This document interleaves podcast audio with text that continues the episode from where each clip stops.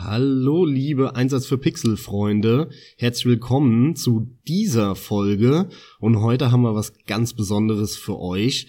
Denn ausnahmsweise bin ich und der Carsten diesmal nicht alleine, sondern wir haben noch einen dritten im Bunde. Und den begrüße ich natürlich zuerst. Deswegen, Carsten, du musst dich noch kurz äh, äh, ja äh, gedulden. Hallo. Kein Problem, aber ich sag zuerst was. Verdammt nochmal, ey. Hallo, Chris. Hi Jungs, danke, dass ich da sein darf. Danke, dass du da bist und auch damit ein Hallo an alle, die zuhören. Das letzte Mal habe ich irgendwie, glaube ich, sogar gesagt, ey, an alle Zuschauer, auch geil. Das war dir, Max, aber gar nicht aufgefallen. Und äh, im Speziellen natürlich nochmal Max und Chris. Hallo, ja. Ja, Chris, äh, das wird unsere, ich glaube, zweite Folge, wenn ich mich recht äh, entsinne, Carsten, mit einem Gast. Äh, wir haben schon mal eine Folge, die Metal Gear Folge aufgenommen, da war der Dom dabei. Und heute ist der Chris dabei. Der Chris, den kennen wir schon lange. Ich glaube, wir kennen uns schon, ja, so seit 18, 17, 18 Jahren. Und natürlich ist der Chris auch ein treuer, treuer Zuhörer von uns und hat mehr oder weniger alle Folgen oder sogar alle gehört. Dazu kann er gleich dann nochmal selber was sagen. An der Stelle auf jeden Fall schon mal ein riesengroßes Dankeschön. Ja, Chris, vielleicht kannst du dich mal kurz vorstellen, äh, wer du bist und vor allem, was du so mit Videospielen zu tun hast. Warum bist du heute dabei? Ja, hallo erstmal.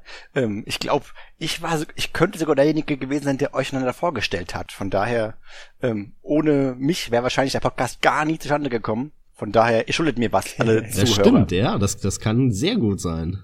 Und was ich mit Videospielen mache, eigentlich früher viel, viel mehr und mittlerweile, seit man eben arbeitet, viel, viel weniger. Und ähm, meistens, was ich noch mache, ist Videospiele Podcasts hören, weil da einfach ein paar Kumpels von mir so einen Podcast aufnehmen und äh, weil ich auch einfach auf ein Bier gerne höre und äh, ja, das höre ich also mehr, als ich spiele aktuell. Aber manchmal habe ich noch eine eigene Meinung und manchmal sagt ihr auch was, wo ich sage, ja, nee, da stimme ich jetzt nicht zu. Und deswegen dachte ich mir, ich bin seit langer Zeit Bäcker, jetzt möchte ich auch mal so groß Bäcker sein, dass ich auch mal was sagen darf. Und jetzt habe ich mir es praktisch erkauft, dass ich auch mal hier sein darf. Obwohl du es dir eigentlich nicht erkaufen musst, ja, äh, die, die, so, so, so langjährige Freunde wie du, die haben dann natürlich ein Sonderrecht. Ähm, aber, aber genau darum geht's, ja. Jetzt hast du endlich mal die Gelegenheit, uns hier richtig Kontra zu geben und den ganzen Mist, den wir von uns geben, mal zu kommentieren und uns zu korrigieren. Du hast dir ja auch so eine Art Thema gewünscht, ja. Wir müssen nicht die ganze Zeit darüber reden, ja. Du hast dir vielleicht das eine oder andere aufgeschrieben, wo du mal gerne uns korrigieren willst aber du hast äh, im Vorfeld gesagt, du würdest ganz gerne über das Thema Spielmechaniken sprechen. Ähm, vielleicht kannst du darauf mal ein bisschen genauer eingehen. Ähm, was ging dir da durch den Kopf? Ja, also prinzipiell hatte ich ein paar konkrete Beispiele im Kopf, wo ich halt konkret, was mich halt in einigen Mechaniken stört, halt mal drüber reden wollte. Und, oder was ich an welchen auch bestimmt gut fand. Und da wollte ich eben auch von euch wissen, was gefällt euch eigentlich? Was sind eure liebsten Spielmechaniken? Könnt ihr auch in so einen Fragen-Podcast eigentlich äh, reingehören, aber ja, hier kann man sich auch mal fragen. Und dann habe ich ein, zwei Beispiele, wo ich ein paar Modifikationen von oder Varianten von Mechaniken mir überlegt habe und auch gespielt habe einige Male. Und ein paar fand ich gut und ein paar fand ich schlecht. Und da wollte ich eben mal fragen, was ihr so davon haltet und äh, ja, eure Meinung dazu mal einhören. Ja, sehr gerne. Wollen wir gleich damit anfangen oder darf ich erst anfangen, äh, die so eine extra Frage zu stellen? Es ist, wenn man so will, deine Folge, deine Zeit zu glänzen. Du, du bestimmst es im Prinzip, wenn du möchtest. Alles klar, dann bevor wir Also schieß los, womit du willst. Wunderbar. Dann bevor wir zum eigentlichen Thema Spielmechaniken kommen, möchte ich erst noch anfangen mit äh, Final Fantasy und Open World oder Schlauch. Da hattet ihr ja vor längerem schon mal ein bisschen drüber gesprochen zu den beiden ah, Themen. Da geht's gegen mich. Im Wesentlichen geht's gar nicht konkret gegen mich, sondern allgemein die These, weil ihr habt damals gesagt, dass äh, Final Fantasy auch schon immer ein Schlauch war, oder zumindest war das so ein Zwischenthesen zwischendurch mal. Und mein persönliches Empfinden von Final Fantasy Spielsystem ist eigentlich, dass es eine ziemlich gute Mischung ist zwischen schlauchartigem und Open World ähm, Gameplay. Ja, normalerweise fängt das an mit ähm, einem ziemlich schlauchartigem äh, linearen Gameplay und irgendwann kommt man auf die auf die freie Welt, sage ich mal. Aber in der freien Welt lernt man eigentlich nicht diese Welt selbst kennen, auch nicht wirklich erkunden, die ist eigentlich ziemlich stark eingeschränkt und dann geht man eben irgendwie in die einzige Richtung, in die es eben geht, kommt in die nächste Stadt, hat eben mal diese, dieses Gameplay der offenen Welt gesehen, aber das hat eigentlich nicht wirklich erfahren aus meiner Erfahrung zumindest ist es so, dass man dann erstmal ein bisschen durch die freie Welt durchläuft und eben aber immer nur zu ein oder zwei möglichen Ziellocations kommt und ähm, erst später mit neuen Fortbewegungsmitteln eigentlich die Möglichkeiten, die man vorher nicht hatte, weil man eben eingeschränkt war, durch dass man nur laufen konnte zum Beispiel, werden dann erweitert und danach kann man eben an ganz viele Gegenden kommen, wo man im Wesentlichen die Welt erkunden kann, aber wirklich Locations gibt's da auch nicht so viele. Entsprechend würde meine These sein, dass Final Fantasy eigentlich der Klassiker des Open Worlds ist, aber eben nicht, wie wir es heute kennen, dass es einen eben zu bombt mit allen möglichen Gegenden, wo man hin kann, die einem nicht wirklich was weiterbringen, sondern es ist eigentlich eine Welt, wo du ein paar wenige Möglichkeiten bekommst und dann dort auch noch ein bisschen was erreichen kannst. Also mein Gedanke dazu, Chris, ist in erster Linie, ja, das stimmt, da ist auf jeden Fall was dran. Ich maße mir auch nicht an, die Final Fantasy Serie in Gänze beurteilen zu können, weil ich habe nicht alle Spiele gespielt. Aber da ist auf jeden Fall was dran. Der entscheidende Punkt, glaube ich, ist weniger, wie das Spiel gemacht ist, sondern es ist schon so, das sieht man ja jetzt auch beim aktuellen Ableger wieder, beim 15er, da startest du ja auch in so Bereichen und da wird's immer größer und immer größer und irgendwann hast du so eine, so eine relativ große offene Welt vor dir und dann kippt das Spiel ja und wird total linear beim 15er. Mhm. Im Prinzip ist es ja genau das, was du beschreibst, nur dass es früher genau andersrum war. Da fängt's an relativ linear und dann öffnet sich die Welt so nach und nach und wird größer und dann kriegt man irgendwie so Flugzeuge oder was auch immer und kann dann so von Schlauchgebiet zu Schlauchgebiet reisen ich glaube, was ich damit eher sagen wollte, oder zumindest wie ich es gemeint habe, ist die Wirkung des Ganzen. Denn selbst wenn es früher eigentlich im Kern genauso war wie heute, haben sich aber Spiele weiterentwickelt und damals wirkte so so so Schlauchgebiete, die aneinander gefropft waren und dann verbunden waren mit irgendwelchen Flugzeugen und Helikoptern und was weiß ich, Chocobos oder wie auch immer du da von Gebiet zu Gebiet gereist bist. Das wirkte halt 1995, 98 oder wann auch immer, wirkte das noch wie eine riesen offene Welt auf mich, wie eine riesen Welt, die ich zu erkunden habe mit, mit großen Freiheiten. Und heutzutage, 20 Jahre später, selbst wenn sich am Gameplay, an, am, am Spielsystem in dem Sinne eigentlich gar nicht viel geändert hat, wirkt es aber überhaupt nicht mehr wie eine Open World, sondern wirkt eigentlich halt wie einzelne Schläuche und das ist nicht mehr zeitgerecht. Ich würde mal behaupten, so habe ich das gemeint. Okay, ja, klingt plausibel. Äh, Carsten, hast du noch was? Ja, selbstverständlich. Also, was Max sagt, dem kann ich grundsätzlich erst schon mal beipflichten. Ich habe aber das ein oder andere noch zu ergänzen. Ich finde zum Beispiel, dass man das gar nicht verallgemeinernd auf die Final Fantasy Serie anwenden kann, was irgendeiner von euch beiden sagt. Denn ich wiederum finde, das schwankt je nach Titel teilweise enorm. Spontan, wenn ich an den Siebener denke oder an generell diese Zeit der, sagen wir mal, auch etwas älteren noch, davor vor allem, vielleicht auch noch einen Tick danach, dann trifft zum Beispiel, finde ich, eher zu, was du sagst, Chris. Vor allem äh, vom Zeitgeist her in Anbetracht der Tatsache, dass doch die allermeisten Spiele erst recht linear waren. Meinetwegen die ganze Welle an Jump'n'Runs, die zu der Zeit in der Regel vorhanden war. Da hast du ja einfach nur Level nach Level gehabt. Dagegen wirkt das sowieso wie eine Open World. Und ich würde auch fast behaupten, es ist eine. Wenngleich ich auch finde, dass sich eine Open World, wie man sie heutzutage begreift, dadurch auszeichnet, dass man zum einen wirklich fast überall schon hin kann, meistens sogar schon zu Beginn, und man kann auch überall in der Regel irgendetwas machen. Abseits vielleicht von der Hauptstory, die du natürlich nacheinander auch abschließen musst und deine Punkte ablaufen musst. Stichwort GTA, Klassiker. Wenn ich mir einen anderen Final Fantasy Teil rauspicke, zum Beispiel den Zehner, was damals für mich so ein, so ein kleiner Schock war, ich habe das glaube ich letztens gerade auch wieder angesprochen, ich weiß von dir und deinem Bruder, dass ihr den Zehner gesuchtet habt. Schuldig. Ja, ist ja auch in Ordnung. Äh, lieben ja auch viele und dementsprechend habt ihr den auch wohl sehr, sehr gerne gespielt. Bei mir war das immer so ein Ding, mit dem Zehner beginnt bei mir eigentlich der, der Umbruch für mich für Final Fantasy. Da hat's nämlich im Prinzip schon wieder aufgehört, dass mir die Spiele wirklich gefallen haben und mich überzeugen konnten. Und beim Zehner ist mir nämlich das erste Mal aufgefallen, dass du ganz klar viele engere Gänge und Korridore hast. Das war auch ein krasser Unterschied, gerade noch zum direkten Vorgänger zum Neuner. Und ich finde, in dem Fall hat vermutlich auch wieder der Konsolenwechsel beziehungsweise der Generationswechsel was damit zu tun gehabt.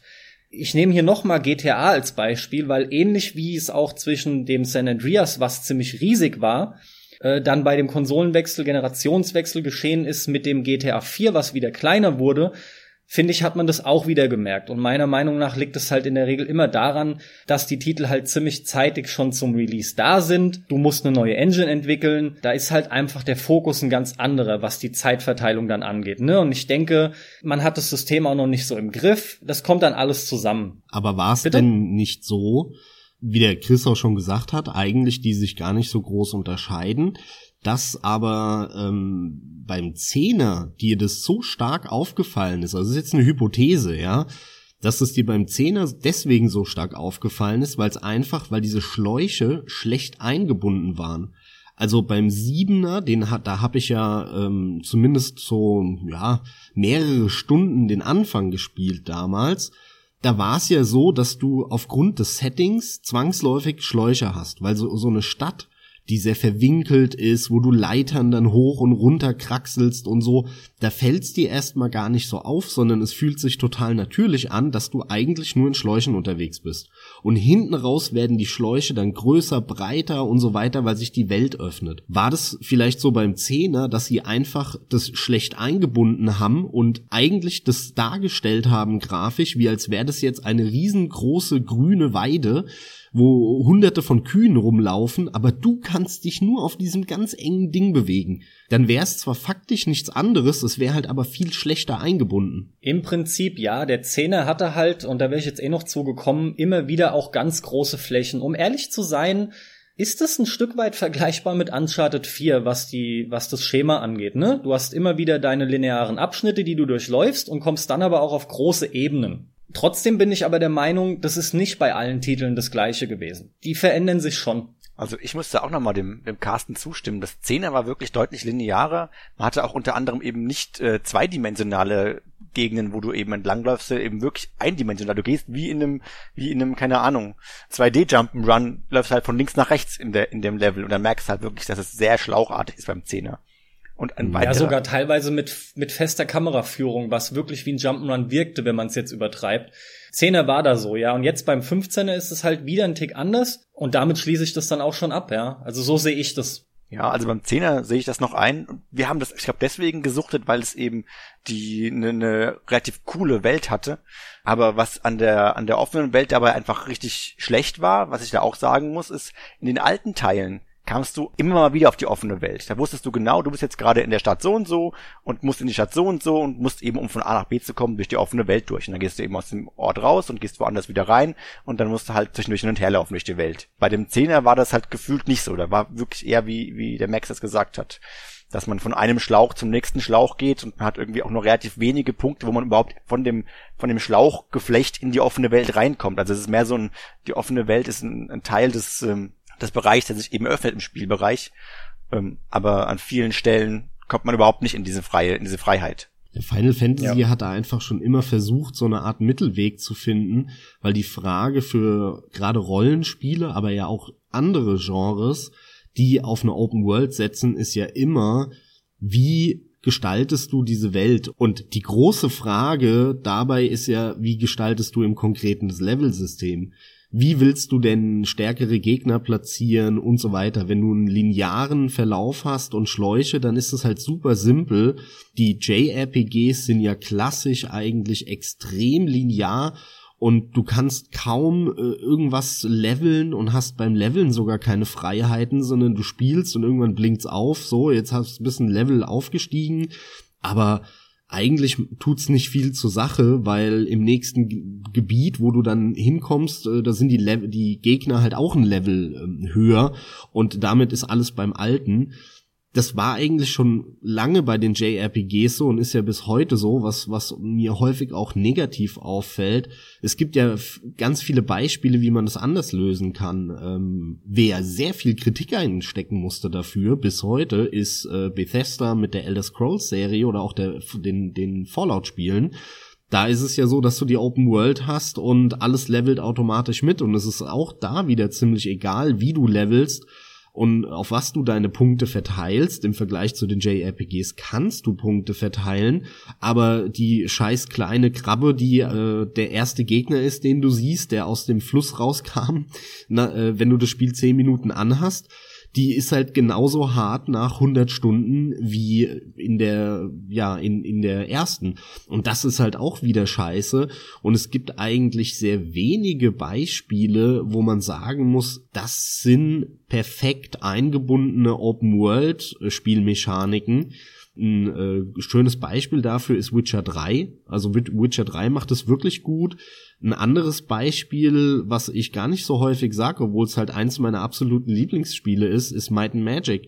Die Might and Magic Teile, vor allem dann 6, 7 und 8 hinten raus, weil vorher waren es ja eher so Dungeon Crawler, wo man auch sehr genau bestimmen konnte, ah, zu dem Zeitpunkt bist du da, dann bist du zu dem Zeitpunkt da. Da war das Balancing auch noch recht einfach von, von diesem Leveln. Und bei Teil 6, 7 und 8 hattest du dann ja riesen offene Welten und da konntest du von Anfang an schon äh, am Tag X, äh, wenn du da mit dem ähm, mit der Kutsche in in die Stadt so und so gefahren bist und dann warst du in einem Endgame Gebiet, wo du halt sofort verreckt bist, wenn du dich mit irgendeinem Gegner angelegt hast da hast du richtig gemerkt, ah okay, das Gebiet kriege ich jetzt hin, dann versuche ich mich da mal durchzukämpfen. Das Gebiet ist noch zu schwer, da muss ich später noch mal hin. Und das haben die Spiele wunderbar gemacht meiner Meinung nach. Und ich habe das bis heute, glaube ich, nie so geil wieder gesehen, dass du selbst damit anfängst zu spielen und du dann merkst, okay, das ist jetzt fast schon zu einfach, das rödel ich jetzt durch und das Gebiet, ah, hier, oh, das ist fast zu schwer, aber dafür level ich ein bisschen stärker. Und, und dann fährst du mal in ein drittes Gebiet und dann merkst du, oh, scheiße, hier kriege ich voll auf die Nuss. Und das hat, das hat mir so unglaublich Spaß gemacht damals, als ich meinen Magic gespielt habe, so Mitte, Ende der 90er. Und das machen ganz wenige so gekonnt. Vor allem, finde ich, machen das auch generell einfach ganz wenige Spiele. Und das finde ich sehr schade. Für mich ist das eine der allerbesten Lösungen, die ich so oder die mir so bis jetzt in meinem Leben begegnet sind. Nehmen wir halt nochmal Skyrim, wenn du da einfach nur aufgrund der Gegnerplatzierung eben unterschiedlich starke an unterschiedlichen Orten schon angezeigt oder aufgezeigt bekämst, der war gut, da komme ich halt noch nicht weiter. Oder aber ich kann mich auch mal hier und da vorbeischleichen, wenn ich aufpasse, dann finde ich, wird das alles automatisch spannender. Es wirkt auch irgendwo ein bisschen organischer und vor allem finde ich, es wird auch wirklich besser dadurch das typische Vorgehen von denen finde ich halt auch überhaupt nicht gut. Das habe ich ebenfalls schon mehrfach gesagt. Von daher kann ich dir da nur noch mal zustimmen. Für mich noch mal ganz klar, die Final Fantasy Reihe ist ein Mischmasch. Ja, muss ich zustimmen. Bethesda gibt es ein paar Spiele, die ich sehr mag, andere, die ich nicht so mag. Von daher, aber woran es genau liegt, hm. kommen wir vielleicht nachher nochmal drauf bei den Spielmechaniken. Ich würde es erstmal jetzt dabei belassen, wenn es für euch okay ist. Oder habt ihr noch was, was ihr sagen wolltet? Nö, wir können das, also wenn du noch irgendwas hast, was dir missfallen ist in, in der Vergangenheit, dann raus damit. Ansonsten nutzen wir es als Überleitung zu dem Thema Spielmechaniken. Genau, weil dann geht's zum Positiven und dann wollen wir jetzt aber auch nichts Negatives mehr hören, gell? Das ist dann klar, das hat sich dann damit jetzt erledigt. Also, also ich muss sagen, ich bin schon mal negativ, dass es nachher nichts mehr Negatives gibt. Wir sind immerhin Deutsche, wir haben das Recht, negativ zu sein, rumzunörgeln. Mhm. Hör ich da ein kleines Mimimi? Ja, ich bin Deutscher. das muss alles so sein. Dann äh, gehen wir über und ich nörgle gleich äh, nachher weiter, würde ich sagen. Ich würde aber erstmal jetzt anfangen mit Spielmechaniken. Bevor ich äh, an, an bevor es an die geht, die ihr eigentlich ähm, die besten findet, will ich euch eigentlich schon mal in die Karten spielen und sagen, ihr habt nämlich gar nicht so viel darüber gesprochen mit Spielmechaniken bei euren Casts zu den Souls-Spielen. Deswegen, was genau findet ihr denn bei den rein mechanisch bei den Souls-Spielen gut?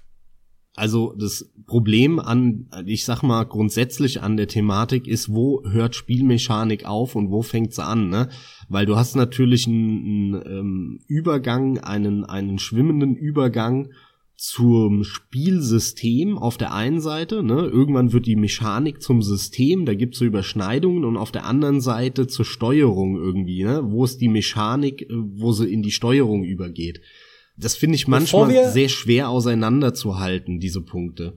Bevor wir da jetzt weitermachen, weil du jetzt schon drei Arten ansprichst, dann sei mal so gut und erklär mir mal deine Definition von Spielmechanik bitte. Also in erster Linie geht Spielmechanik eher Richtung Spielsystem. Ne? Also im Prinzip bezeichnet man ja mit der Mechanik das Regelsystem, wenn du so willst. Das ist einfach nur mhm. ein Synonym für das, für das Regelwerk eines Spiels.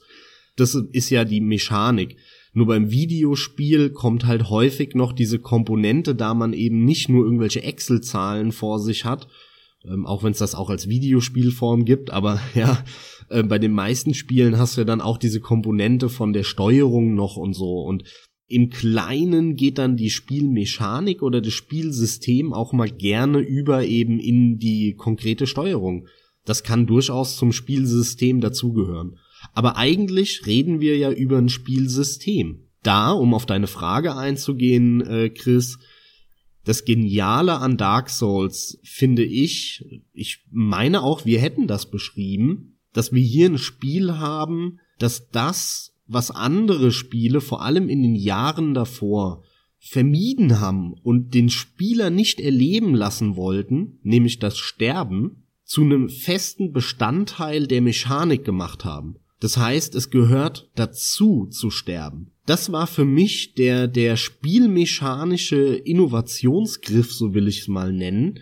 Auch wenn das gar nicht mal so mega innovativ war, aber in dem Zeitgeist war es einfach, ja, was, was, was Frisches, weil Sterben in Spielen eigentlich immer nur bedeutet, du hast verloren, das Spiel ist aus, du musst halt neu starten, neu laden, aber, und dann musst du gezwungenermaßen genau das gleiche widerspielen, was du vorher gemacht hast, und es macht überhaupt keinen Unterschied. Wärst du nicht gestorben, müsstest du es einfach nur nicht doppelt, dreifach und vierfach spielen. Dark Souls ist aber hingegangen und hat gesagt, warum binden wir das nicht in unser Spielsystem ein, in die Spielmechanik und erweitern diese und sagen, das gehört zum Spiel doch dazu.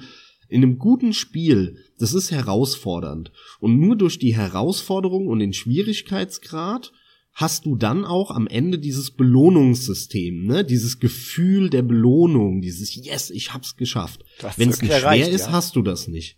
Wenn du es aber so schwer machst, hat es zur Folge, dass du auch drauf gehst. Dann hinzugehen und sagen, zu sagen, nein, wir lassen den jetzt nicht einfach alles fünfmal spielen, sondern wir binden das in das Spielsystem ein, indem wir ihm sagen, ey, es ist in Ordnung drauf zu gehen. Das gehört zum Spiel dazu. Wir haben das Spiel bewusst so schwer gemacht. Aber beim zweiten Mal musst du zumindest bis dahin wiederkommen, wo du vorher warst, weil, lieber Spieler, du hast ja was gelernt und du kennst es ja jetzt. Und ansonsten hast du ein Problem, weil dann sind deine Seelen weg. Wenn du aber gelernt hast, aufmerksam die Welt erkundet hast, dann sollte es kein Problem sein, wieder bis dahin vorzudringen und dann war das Sterben auch gar nicht schlimm, weil dann findest du all deine Seelen wieder, was die ultimative Währung in dem Spiel ist, was nämlich das, die nächste Mechanik ist, die perfekt darauf abgestimmt ist, weil du nämlich alles mit den Seelen machst und nicht noch Gold und das und das und das hast, sondern nein, du machst alles mit den Seelen und dann findest du deine Seelen wieder genauso viel wie du vorher hattest, als du gestorben bist, plus, und das ist ja das Schöne, die Seelen, die du auf dem Weg dahin noch erneut wieder bekommen hast. Das heißt, es war nicht umsonst, dass du gestorben bist. Und das hat noch einen zusätzlichen Nervenkitzel zu diesem ohnehin schon hohen Schwierigkeitsgrad ähm, und diesem Belohnungsgefühl, wenn du dann so weit gekommen bist und die Bosse getötet hast und so weiter. Das war der entscheidende Punkt, den ich an Dark Souls so famos abgefeiert habe. Plus es gibt noch einen zweiten, der ist sehr viel schneller ähm, erklärt, dass sie hingegangen sind und dieses Bonfire-System eben kombiniert haben damit. Ne? Das hängt ein bisschen damit zusammen. Ich fand aber die Platzierung dieser Bonfire sehr genial, weil sie nämlich nicht hingegangen sind, wie leider Gottes in den Teilen darauf, das ist wirklich ein Kritikpunkt an den Teilen darauf, die kamen, und haben Bonfire mehr oder weniger direkt vor die Bossgegner platziert. Sie haben's in Teil 3 recht intelligent eingebunden, weil sie da ja direkt vorm Boss im Prinzip kein Bonfire gemacht haben, aber du direkt vorm Boss immer eine Abkürzung findest, die sehr schnell zum, zum letzten Bonfire führt.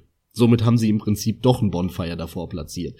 In Dark Souls 1 war das anders. In Dark Souls 1 musstest du fast immer einen sehr großen Levelabschnitt absolvieren, was ja auch sinnvoll ist, weil genau darauf zielt ja diese Mechanik mit den Seelen und dass wenn du stirbst, die Seelen wieder aufhebst ab.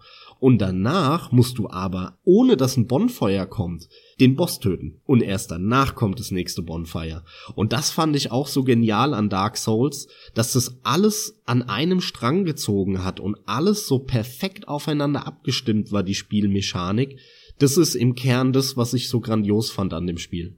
Ja, schöner, langer Monolog, mal wieder. Das sind immer die Sachen, die ich am liebsten höre, wenn ich euch zuhöre. Das ist immer genial. Ich lieb halt Max Monologe zu Dark Souls. Ich fand das jetzt auch wieder, das, das könnte ich mir noch eine halbe Stunde weiter anhören. Ich finde das jedes Mal wahnsinnig gut.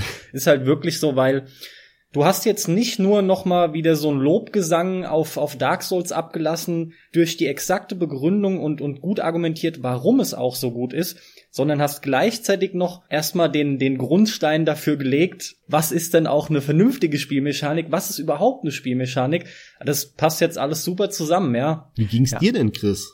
Ähm, ja. Du hast ja Dark Souls so auf meinen an auf meinen äh, Rat dann auch gespielt und wie wie wie ging das dir? Würdest du dem zustimmen oder fandest du die Spielmechanik nicht so toll? Wie wie ich fand, wie ging's dir? Ich fand gerade das, was du gesagt hast, dass man eben diesen, diesen dauerhaften Thrill hat. Eigentlich hast du neben dem, neben dem eigentlichen Spiel, du läufst da gerade irgendwo rum und da vorne sind Gegner und die kannst du jetzt den als nächstes angreifen und hier als nächstes angreifen, hast du eben dauerhaft diese zweite Mechanik, die dir eben sagt, ich habe jetzt noch zwei Health, Potion, Health Potions und lohnt sich eigentlich noch oder ist die Gruppe da vorne schon zu mächtig für mich? Sollte ich eher zurückgehen oder sollte ich eher weitergehen? Wann kommt denn das nächste Bonfire? Ich kann ja auch nicht immer zurückgehen und man hat eigentlich immer so ein inneres Abwägen zwischen diesen beiden Sachen mit riskierst du was und, und kämpfst noch was oder gehst du zurück und heilst dich? Und da muss ich zustimmen, ist das Genialste an, an Dark Souls und an der generell der Souls-Reihe, dass man eben dieses dauerhafte, diesen dauerhaften Thrill äh, integriert hat in das ganze Gameplay. Und das macht eine ganze Menge aus. Ich, ähm, was mir ein Rätsel war und ehrlich gesagt bis heute ist, warum gerade bei Konsolenspielen, wo die Tradition vorherrscht, dass man kein Quicksave hat, was ich schon immer kritisiere. Aber ich kritisiere das nur, weil ich keinen Bock hab, sinnlos alles doppelt und dreifach zu spielen. Das haben so viele Spiele falsch gemacht und mir wurden diese Spiele versaut dadurch. Man muss kein Quicksave einbauen wenn man so macht wie Dark Souls, wenn man das Sterben mit in die Spielmechanik einbaut. Aber warum machen das so wenige Spiele und vor allem so wenige Konsolenspiele, wo doch so eine Art nicht ausgesprochenes Gesetz vorherrscht im Sinne von kein Quicksave, du darfst nicht nicht speichern, wann du willst, sondern es gibt Save Points. Warum spielen damit so wenige? Also zwei Sachen schießen mir da direkt in den Kopf. Zum einen glaube ich, ist es absolut schwer, das so gekonnt zu machen. Das ist ein Grund, warum wir das so selten sehen. Und der andere ist auch, selbst wenn Spiele damals schwieriger waren, so viel da auch dran sein mag, mal unabhängig davon, mittlerweile ist es halt längst nicht mehr der Fall, weil du das der Mehrheit an Leuten nicht, na, ich will eigentlich gar nicht sagen, zumuten kannst, das ist nämlich falsch, sondern es ist schlicht die Tatsache, es wird ihnen nicht mehr zugemutet. Ich möchte eher sogar den Begriff, es wird ihnen nicht mehr, es wird ihnen nicht mehr zugetraut, dass sie das hinbekommen. Dark Souls, und das hat man ja auch gemerkt, beziehungsweise schon Demon's Souls, aber Dark Souls im absolut großen Stil dann, hat dann nämlich eine Riesenwelle losgetreten. Und plötzlich sieht auch quasi die Welt wieder, die Zockerwelt, es ist ein Platz für sowas. Und vor allem sind da mehr Leute, die sowas mögen und wollen, weil man alles, was du gerade so positiv beschrieben hast, nämlich auch für sich positiv wiederentdeckt, beziehungsweise neu entdeckt und bemerkt, was ein Spiel eigentlich sein kann und wie viel besser dann eben die die Belohnung auch entsprechend auf einen wirkt. Aber Dark Souls ist auch ein Beispiel für extrem modernes Gameplay und moderne Spielmechanik,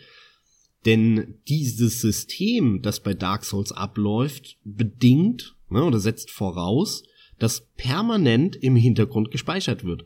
Die ganze Zeit. Und das geht noch nicht lange. Weil wenn mhm. wir uns mal die Geschichte anschauen, woher kommt es denn dieses, man ist tot und da muss man halt neu starten. Das kommt von der Arcade. Da musstest du alle paar Minuten sterben, damit du dann wieder Geld reinwirfst, um nochmal zu spielen und nochmal. Daher kommt es.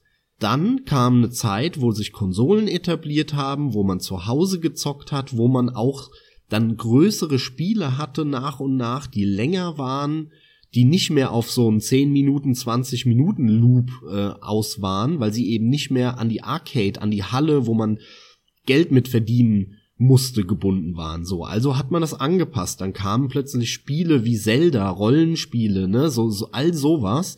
Solche Spiele wie am PC Elite und so. Spiele die große Welten hatten die eine lange Spielzeit hatten wo man dann aber auch zwangsläufig speichern musste Damals war die Technik noch nicht so weit. Da gab es wenig Speicher äh, auf der Festplatte. Es war generell äh, nicht so einfach. Es gab noch keine Streaming-Engines. Das war alles technisch noch nicht so ausgereift und noch nicht so mit den Ressourcen, wie wir das heute kennen. Dann verstehe ich, dass man in den 90er Jahren noch hingegangen ist und gesagt hat, alles klar, dann bauen wir so Speicherpunkte ein an festen Punkten, wo wir das sauber programmieren können. Genau da kann man nur speichern, weil das ist natürlich viel komplizierter auch zu programmieren vom technischen Hintergrund, on the fly zu jedem Zeitpunkt speichern zu können, als an so vorgesetzten Punkten. Mal ganz abgesehen von der, von den Hardware-Ressourcen oder so, die da auch noch mit reinspielen. Aber diese Zeiten sind alle schon lange, lange rum. Ja, spätestens seit Anfang der 2000er oder aller spätestens seit der PlayStation 3 und Xbox 360 reden wir über Konsolen, die keine Memory Cards mehr haben, sondern die Festplatten haben, wo permanent gespeichert werden kann. Warum wurde diese neue Technik genutzt, um tolle Streaming Engines zu bauen und was weiß ich was alles, um Ladezeiten zu verkürzen, aber um endlich die Spielmechanik an die aktuelle Zeit anzupassen. Dazu wurde die Technik nicht genutzt. Und Dark Souls hat aber genau das gemacht. Und damit ist zwar auf der einen Seite Dark Souls so so ein Retro-Fable, ne, und viele haben da Gefühle, wie sie sie früher hatten, wenn sie halt ein Contra gespielt haben oder irgendwelche super schweren Spiele weil du dieses Belohnungsgefühl von früher hattest. Aber auf der Ebene, die ich jetzt eben beschrieben habe, könnte man argumentieren, ist es viel eher ein extrem modernes Spiel und zeigt, was man machen kann mit Spielmechaniken, mit Erlebnissen heute, wie man mit dem Tod, mit dem Scheitern in Spielen umgehen sollte, heutzutage, wo man diese technischen Möglichkeiten hat mit Streaming Engines, Festplatten und so weiter, wo man jede Sekunde speichern kann im Hintergrund. Ich glaube, die Spieldesigner sind sich überhaupt nicht bewusst, welche neuen Möglichkeiten ihnen die neuen Techniken eigentlich bringen. Und deswegen kommt es mehr oder weniger so, so stückchenweise immer wieder so, so, weil mal wieder einer eine gute Idee hatte und deswegen kommt dann diese Mechanik wie dauerhaft anwenden und dann eben sterben war, würde ich vielleicht raten, ein, ein Zufallsgriff. Aber ich Was? glaube, Chris, ähm, ich könnte es verstehen, wenn diese Technik jetzt seit drei, vier, fünf Jahren da ist aber die ist mittlerweile seit 10 oder sogar 15 Jahren schon da. Ich meine, wie, wie lange, wann kam die Xbox 360 raus? Ich glaube äh, 2006. Das heißt, wir reden hier über zwölf Jahre. Das ist schon mehr als ein Jahrzehnt. Und trotzdem haben wir, würden wir jetzt mal wirklich bewusst suchen, vielleicht noch zwei, drei andere Spiele, die das vernünftig einbinden aber das Scheitern des Spielers ist genau so eingebunden bei 99 Prozent der Spiele, wie es eigentlich 1993 war. Das ist schon irgendwie traurig. Also kleine Korrektur, die kam Ende 2005. Das habe ich schon vermutet, deswegen habe ich schnell nochmal nachgeschaut, bevor sich da einer beschwert. Und was es aber auch noch gibt seit diesen zwölf Jahren in etwa, eher sogar schon länger, ist halt die Massenzuwanderung zu spielen und damit einhergehend auch das Umdenken der Hersteller, das Ganze größer werden, das salonfähig werden und dadurch hat sich auch der Fokus verlagert bei Entwicklung. Ja, aber genau das, Carsten, spricht doch sogar für diese Entwicklung, die ich, die ich jetzt herbeirede hier, weil das ist genau das Klientel, warum die Spieleentwickler und die Publisher die Spiele immer einfacher gemacht haben. Eine ganze Zeit lang, so von ja. Mitte der 2000er bis in die 2011, 12 rein, bis dann so ein bisschen die Gegenbewegung, auch angestoßen durch Dark Souls kam. Aber der Grund, warum die das doch so einfach gemacht haben, ist, damit der Spieler nicht stirbt. Es wäre doch aber viel sinnvoller gewesen, anstatt die Spiele so massiv einfach zu machen, den Tod des scheiternden Spielers vernünftig einfach einzubauen und ihn zum Beispiel auch hier, ja, heute ist das, das ähm, der Beispieltag für Might and Magic, ja, ähm, es gab in Might and Magic 9, was ein Spiel ist, was mega viel falsch gemacht hat, super schlecht auf den Markt kam, technisch total kaputt, aber da gab's die Möglichkeit, dass wenn du stirbst, du sozusagen in den Himmel kommst. Und im Himmel, das war ein eigener Dungeon, wo du dich durchkämpfen konntest, wo du dann wieder auf die Welt gekommen bist. Wie geil ist das denn? Du denkst, du scheiterst und du musst jetzt neu laden oder so, aber nein, du musst gar nicht, sondern du bekommst sogar ein Dungeon und ein Level vorgesetzt, was du ansonsten gar nicht gesehen hättest, weil das halt zum Spiel dazugehört.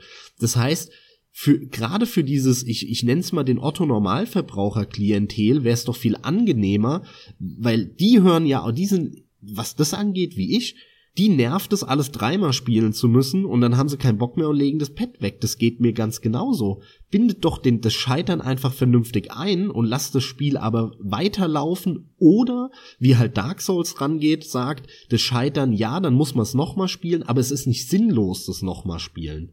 Aber sie also machen halt beides nicht. Und es wäre für dieses Klientel, was du ansprichst, meiner Meinung nach viel, viel besser, als alles beim Alten zu lassen und einfach viel einfacher machen. Ja, dann funktioniert diese alte Spielmechanik aber nicht mehr. Das mag durchaus sein. Da mag echt was dran sein. Ich bin aber immer noch der Meinung, dass viele Leute, zumindest ist es jahrelang meine Beobachtung gewesen, viele Leute wollen per se oft schon nicht wirklich sterben. Viele Leute wollen auch mehr filmisch inszenierte. Ich, ich stelle jetzt einfach mal die steile These auf, dass nach wie vor die Sorte Videospieler, die eher damals die typischen Klischee-Nerds waren, wo ich mich auch voll mit reinzähle, die Bock haben an einer auch härteren Erfahrung, woraus auch natürlich logischerweise oder wenn es vernünftig gemacht ist, dann logischerweise auch eine bessere Belohnung, ein größeres Erfolgserlebnis entsteht. Ich glaube, das ist nach wie vor, trotz der Tatsache, dass wir so viele Abermillionen von Videospielern inzwischen haben, eine im Verhältnis kleine Gruppe. Und die absolute Mehrheit will halt einfach, und ich benutze den Ausdruck jetzt, casual zocken. Und deswegen sehen wir auch zum Großteil die ganzen Spiele, bei denen du Selbstheilung hast, dich dann nicht drum kümmern musst, du kriegst alles per Riesenpfeil angezeigt, du kannst quasi kaum noch was falsch machen, du kannst oft nicht mehr sterben diese Beobachtung, die war echt schlimm, bis hin zu einem Assassin's Creed, wo ich irgendwann dachte, wow, ist Videospielen bald nur noch den, den Stick nach vorne drücken und mit der anderen Hand kann ich essen und weiß der Geier was machen. Aber ich behaupte, das wäre gar nicht so schlimm für dich gewesen, wenn eben die Spielmechanik angepasst worden wäre. Ja, der Ausgleich Als fehlte. Beispiel Quantic Dreams Spiele. Heavy Rain, Fahrenheit, Detroit kommt ja jetzt irgendwann demnächst das sind Spiele, in denen du in der Regel, bis auf ganz wenige Punkte, glaube ich, nicht scheitern kannst im klassischen Sinne, sondern mhm. die laufen voran, die Story läuft, es gibt Dialoge, du musst irgendwelche Quicktime-Events machen und wenn du ein Quicktime-Event nicht hinbekommst oder irgendwo was nicht findest, nicht schnell genug bist, dann geht das Spiel aber weiter, weil das Spiel diese Option quasi von vornherein mitbedenkt und sagt, ah, okay, du hast es nicht geschafft, ah, dann verläuft ab dem Punkt das Spiel jetzt ein bisschen anders. Ob bis zum Ende oder dann nur bis zum gewissen Punkt X ist dann nochmal eine andere Sache, aber so kannst du das ja auch einbinden. Ne, dann läuft halt dein Gegner weg. Ansonsten hättest du ihn erschossen oder hättest ihn, was weiß ich, überreden können oder so. Da sind wir wieder bei diesen verschiedenen Wahloptionen, worauf ja auch, auch heute sehr viele Spiele Wert legen und was bei ganz vielen ein fester Bestandteil der Spielmechanik ist. Also hier finde ich, das ist ein schönes Beispiel, wie man genau diese Casual-Zocker zufriedenstellt, indem man halt das einbindet und, und dann stört's mich auch nicht und dich auch nicht groß, ähm, mal abgesehen davon, ob man jetzt ein großer Fan des Genres ist, von diesen Adventuren. Aber da ist es wunderbar eingebunden. Genauso modern eingebunden das Scheitern in die Spielmechanik wie bei einem Dark Souls, meiner Meinung nach. Ich denke, der Cast hat bei einem Punkt gewaltig recht nämlich Sterben frustriert. Und wenn man es einbinden würde, wie du sagst, würde es vielleicht nicht so frustrieren. Aber zu Zeiten, wo man innerhalb der ersten zwei Stunden das Spiel zurückgeben kann und man ist irgendwie fünfmal gestorben und der normale Idiot wäre zehnmal gestorben, man ist gefühlt frustriert und gibt's zurück.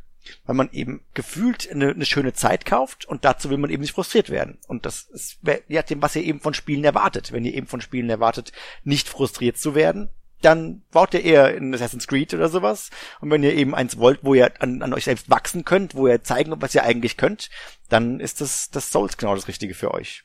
Aber ein Souls frustriert doch nicht, Chris. Ja, dich und mich nicht, deswegen spielen wir es, aber die breite Masse höchstwahrscheinlich schon, deswegen spielen die es nicht. Und deswegen wird es auch immer wieder in den Listen auf unter anderem Platz Nummer eins oder zwei der allerschwierigsten Spiele aller Zeiten aufgeführt, obwohl wir da ganz klar immer widersprechen. Aber mein Punkt ist ja trotzdem der, das Sterben an sich frustriert ja nicht, sondern das, was frustriert, ist, dass man dann alles nochmal spielen muss. Ja, aber Und das muss halt ja heute nicht mehr sein. Ja, damit hast du natürlich erstmal recht. Wer will schon alles doppelt und dreifach spielen, wenn's unsinnig auch noch wirkt, ganz offensichtlich. Aber das reine Scheitern und damit aufgezeigt zu bekommen, man, man schafft's nicht, so ein bisschen überspitzt gesagt nach dem Motto, man ist zu doof, dieses Spiel zu schaffen, das ist garantiert sehr frustrierend auf, und da schließt sich für mich der Kreis, das von mir angesprochene, nämlich die meisten Leute, die heutzutage am Spielen sind, denen wir auch zu verdanken haben, dass Videospiele so gigantisch groß sind, aber denen haben wir auch zu verdanken, dass wir so viel AAA-Mist haben, der sich weniger Gedanken um gute Spielmechanik macht, als mehr um das reine Hauptsache, es sieht gut aus und die Leute kommen durch und haben ein entspanntes Spielerlebnis. Ja, da hast du wahrscheinlich recht, ja, ja, ja, den gibt's den Faktor, ja. Selbst auf Steam Reviews, und da kam ich durch deine Aussage gerade drauf, Chris, habe ich das jetzt in dem Jahr, seitdem ich wieder am PC bin, wirklich relativ häufig gelesen, weil mich hat es auch mal, oder mich interessiert es nach wie vor, wie so die Community tickt auf Steam, gerade seitdem die die Möglichkeit halt haben, wie du es gerade ansprachst, die Spiele zurückzugeben, solange man irgendwie maximal zwei oder, ich glaube zwei Stunden sind sogar, wie du sagtest, ja. gespielt hat. Hey, wie viele Leute, wo du da siehst, 0,3 Stunden oder 0,5 Stunden. Und dann steht da wirklich lauter so ein Mist dabei. Wie? Ey, keine Ahnung, ich bin in den ersten Minuten zehnmal gestorben, kein Bock mehr, zack, weg. Ja. So oft habe ich das mitbekommen und ähm, das ist auch noch so eine kleine Bestätigung zusätzlich. Aber ganz ehrlich, das geht mir auch so häufig. Je besser mir das Spiel gefällt, desto frustbereiter bin ich, weil ich dann weiterkommen will, weil mir das Spiel selbst einfach sehr viel Spaß macht. Das Problem ist, wenn ich ein Metal Gear in die Hand nehme zum Beispiel, oder irgendein Spiel, was, oder ein Uncharted, ja, haben wir letzte Folge drüber geredet, ja, ähm, ein Uncharted gefällt mir nicht mega gut. Wenn ich da am laufenden Band draufgehen würde und das noch nicht mal eingebunden wäre, sondern ich einfach nur alles doppelt und dreifach spielen muss, weil's, weil ich kein Quicksave habe, weil es dann scheiß Checkpunkte gibt oder was auch immer, dann würde ich das ums Verrecken nicht durchspielen. Das wäre mir die Zeit nicht wert, weil mir das Spiel einfach nicht genug Spaß macht. Wenn mir ein Spiel aber richtig viel Spaß macht, ja, dann beiß ich mich da auch durch, dann, weil das Spiel selbst mir Bock macht und dann habe ich auch nichts dagegen, mal Sachen doppelt und dreifach zu spielen. Also, was ich damit sagen will, ist, bei mir, und ich glaube, das geht den meisten so, hängt es extrem stark davon ab, wie frustresistent ich bin, äh, hängt davon ab, wie sehr mir das Spiel gefällt. Also hat dir zum Beispiel Uncharted 2 konkret sehr gut gefallen, da du gerade im vorangegangenen Podcast sagtest, dass du diesen selbst auf dem höchsten Schwierigkeitsgrad beendet hast. Ja, das stimmt, das stimmt, absolut, ja. Und da habe ich richtig geflucht. Aber die, diese Shooter-Spielmechanik damals, die war noch so ein bisschen unverbrauchter 2019 und das hat mir so viel Spaß gemacht, alleine da diese, diese Deckungsshooter-Mechanik zu spielen. Mhm dass es mir ausgereicht hat und dass ich gesagt habe, jo, da habe ich auch Bock, die ganze Frusttour durchzurödeln und mir dann halt auch entsprechend, das war auch ein Antrieb, dann die äh, Platin-Trophy zu holen. Das ging mir beim zweiten ganz genauso das erste Mal. Wie gesagt, Leute, hört euch da den Podcast gerade von vorletzter Woche an. Aber was mir aufgefallen ist, ist, dass die Checkpointe ziemlich gut gesetzt sind bei Uncharted. Das war's, mehr wollte ich dazu nicht sagen. also ich wollte nur mal auf eure ursprünglichen Fragen eingehen, äh, oder auf die ursprüngliche Frage, warum macht das eigentlich keiner? Ich glaube, zwei Punkte. Ich persönlich würde so ein Arcade Souls zum Beispiel sau gerne mal spielen. Einfach nur eins, was es eben nicht für irgendwie äh, 50, 60, 70 Euro gibt, sondern eins, was du wirklich nur in so einer Arcade-Halle spielen kannst. Und ähm, ja, solche Sachen mit ab einem gewissen, wenn du halt einmal stirbst, musst du halt wieder einen Euro reinwerfen, bis du weitermachen kannst. Ich glaube, es wird nochmal einen extra Thrill geben, sag ich mal. Weiß ich nicht. Das wäre die neue Arcade-Masche. die, die Entwickler und die Publisher denken sich auf einmal aus, wunderbar, sind Leute bereit, 1000 Euro zu bezahlen für Dark Souls, in, Dark Souls in der Arcade-Halle, weil das dann einfach nötig ist, da das Sterben ja dazugehört und du dann jetzt mal neu Geld einwerfen musst. Da wäre ich wieder bei, bei der nächsten Erweiterung, sage ich, dann würde ich was einfügen, nämlich nach dem ersten, keine Ahnung, nach der ersten Schwierigkeit, dass du eben erst, wenn du die Seelen praktisch die auf dem Boden liegen und du die verlierst, musst du wieder Geld einwerfen. Von daher der Anfang könnte noch echt schwer sein, aber danach hättest du eben den, das einmal erreicht und dann wäre es gar nicht mehr so schwer. Da könntest du auch ziemlich weit kommen, ohne dass du äh, verreckst. Aber hättest Klar, eben, du darfst die Leute halt nicht offensichtlich abzocken, ja. Ja, aber du hättest dann eben dieses, diesen, diesen Thrill-Faktor, der dir eben sagt, geh zurück und heil dich.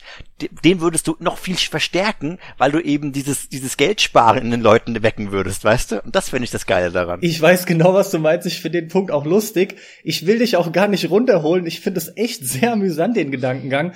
Ich kann aber gleich sagen, ich würde ich würd es nicht machen. Ich würde dafür nicht sau viel Geld ausgeben. Ist halt die Frage. Irgendwo ist dann die Grenze. Bis zu einem gewissen Punkt würde ich es machen. War allein schon von der simplen Tatsache her, dass ich ja auch, sagen wir mal, die 60 Euro für das Spiel selbst bezahlt habe, jetzt an der Konsole. Aber ja, da gibt's, äh, da gibt's definitiv sehr schnell eine Schmerzgrenze dann bei mir. Hm, ja, glaube ich. Äh, hm. Zweiter Punkt, den ich noch sagen wollte: Warum integrieren die das nicht? Ich glaube, viele haben rein von dem, von dem, von der Story her Angst. Wie kann ich es jetzt eigentlich integrieren?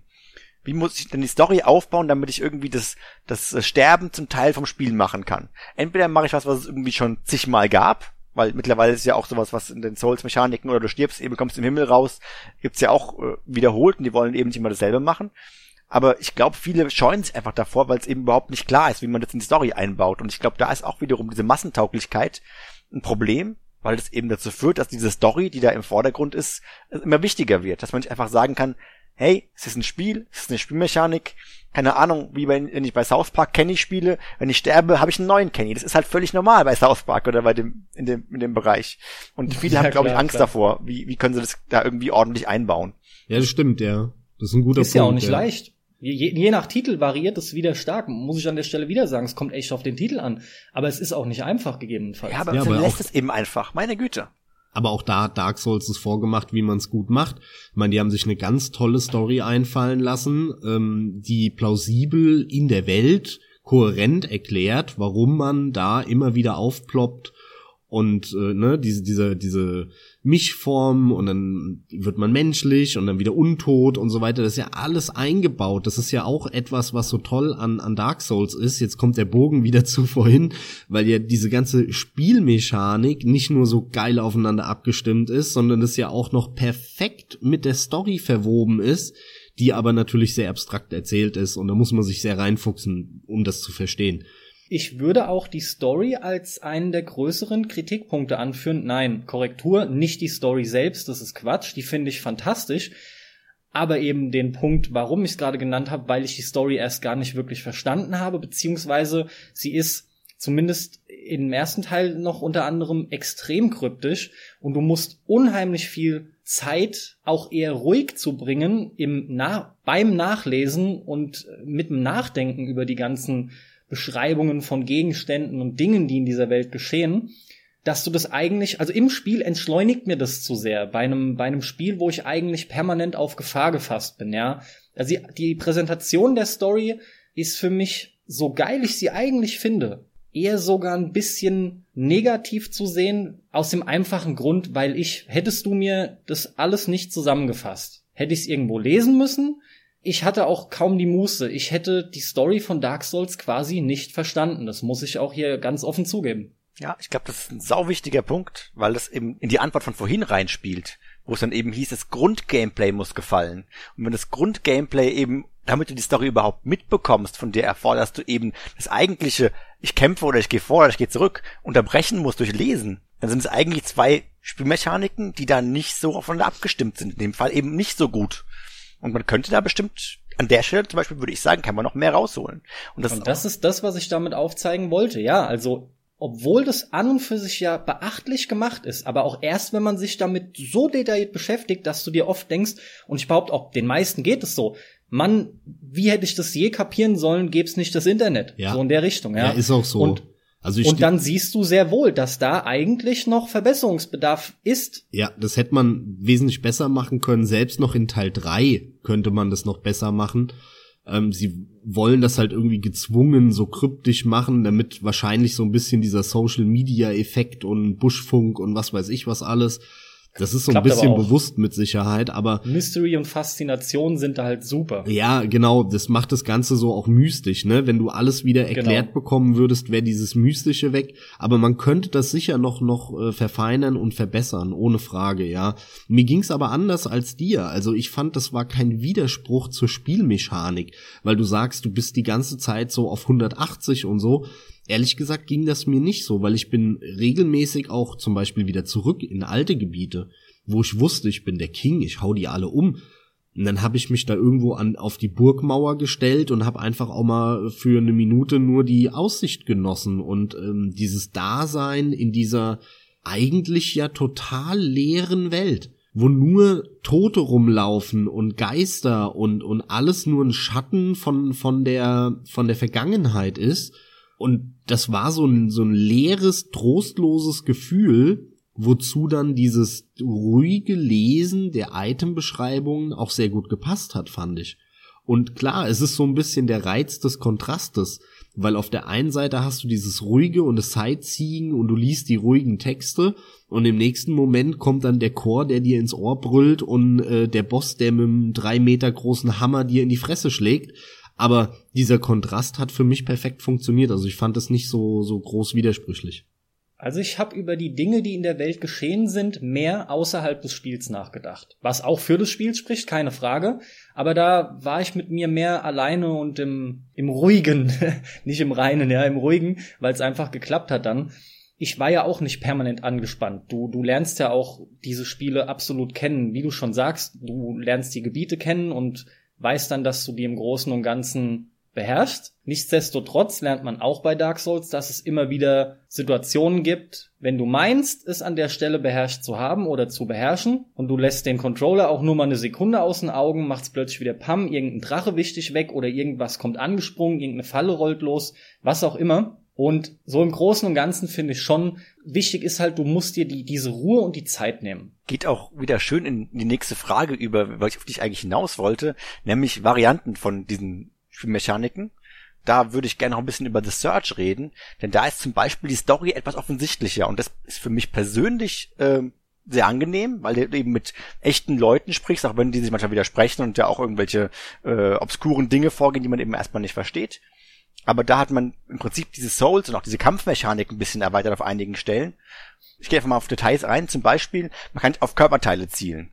Und das ist so eine Erweiterung der, der Souls Kampfmechanik, wo man sich erstmal denkt, braucht man das? Ist komplizierter, macht es noch einen Ticken schwerer. Das ist eh schon eine der Sachen in Souls, wo es schwierig ist. Aber ich muss sagen, mir persönlich hat das extrem gut gefallen, weil das im praktischen Anwenden überhaupt nicht so schwer gefallen ist. Und du hast noch eine weitere Mechanik darin, nämlich du kannst entweder auf ungepanzerte Teile des Körpers zielen oder auf gepanzerte Teile des Körpers zielen. Bei ungepanzerten offensichtlich machst du mehr Schaden, haust mehr rein. Also wenn du Anfänger bist, immer auf die ungepanzerten Teile hauen und du knüppelst alles weg. Von daher wunderbar. Aber noch genialer ist, dass du noch damit ein Crafting-System einbauen kannst. Nämlich, wenn du auf die gepanzerten Teile zielst, kannst du denen diese Teile konkret abschlagen. Und das sorgt dafür, dass du dann eben diese Type als Loot bekommst und das wiederum zum Craften von eigener Ausrüstung verwenden kannst. Und ich persönlich finde, das ist eine Erweiterung dieser ganzen Kampfmechanik, die da völlig gut einhergeht. Was halten ihr davon?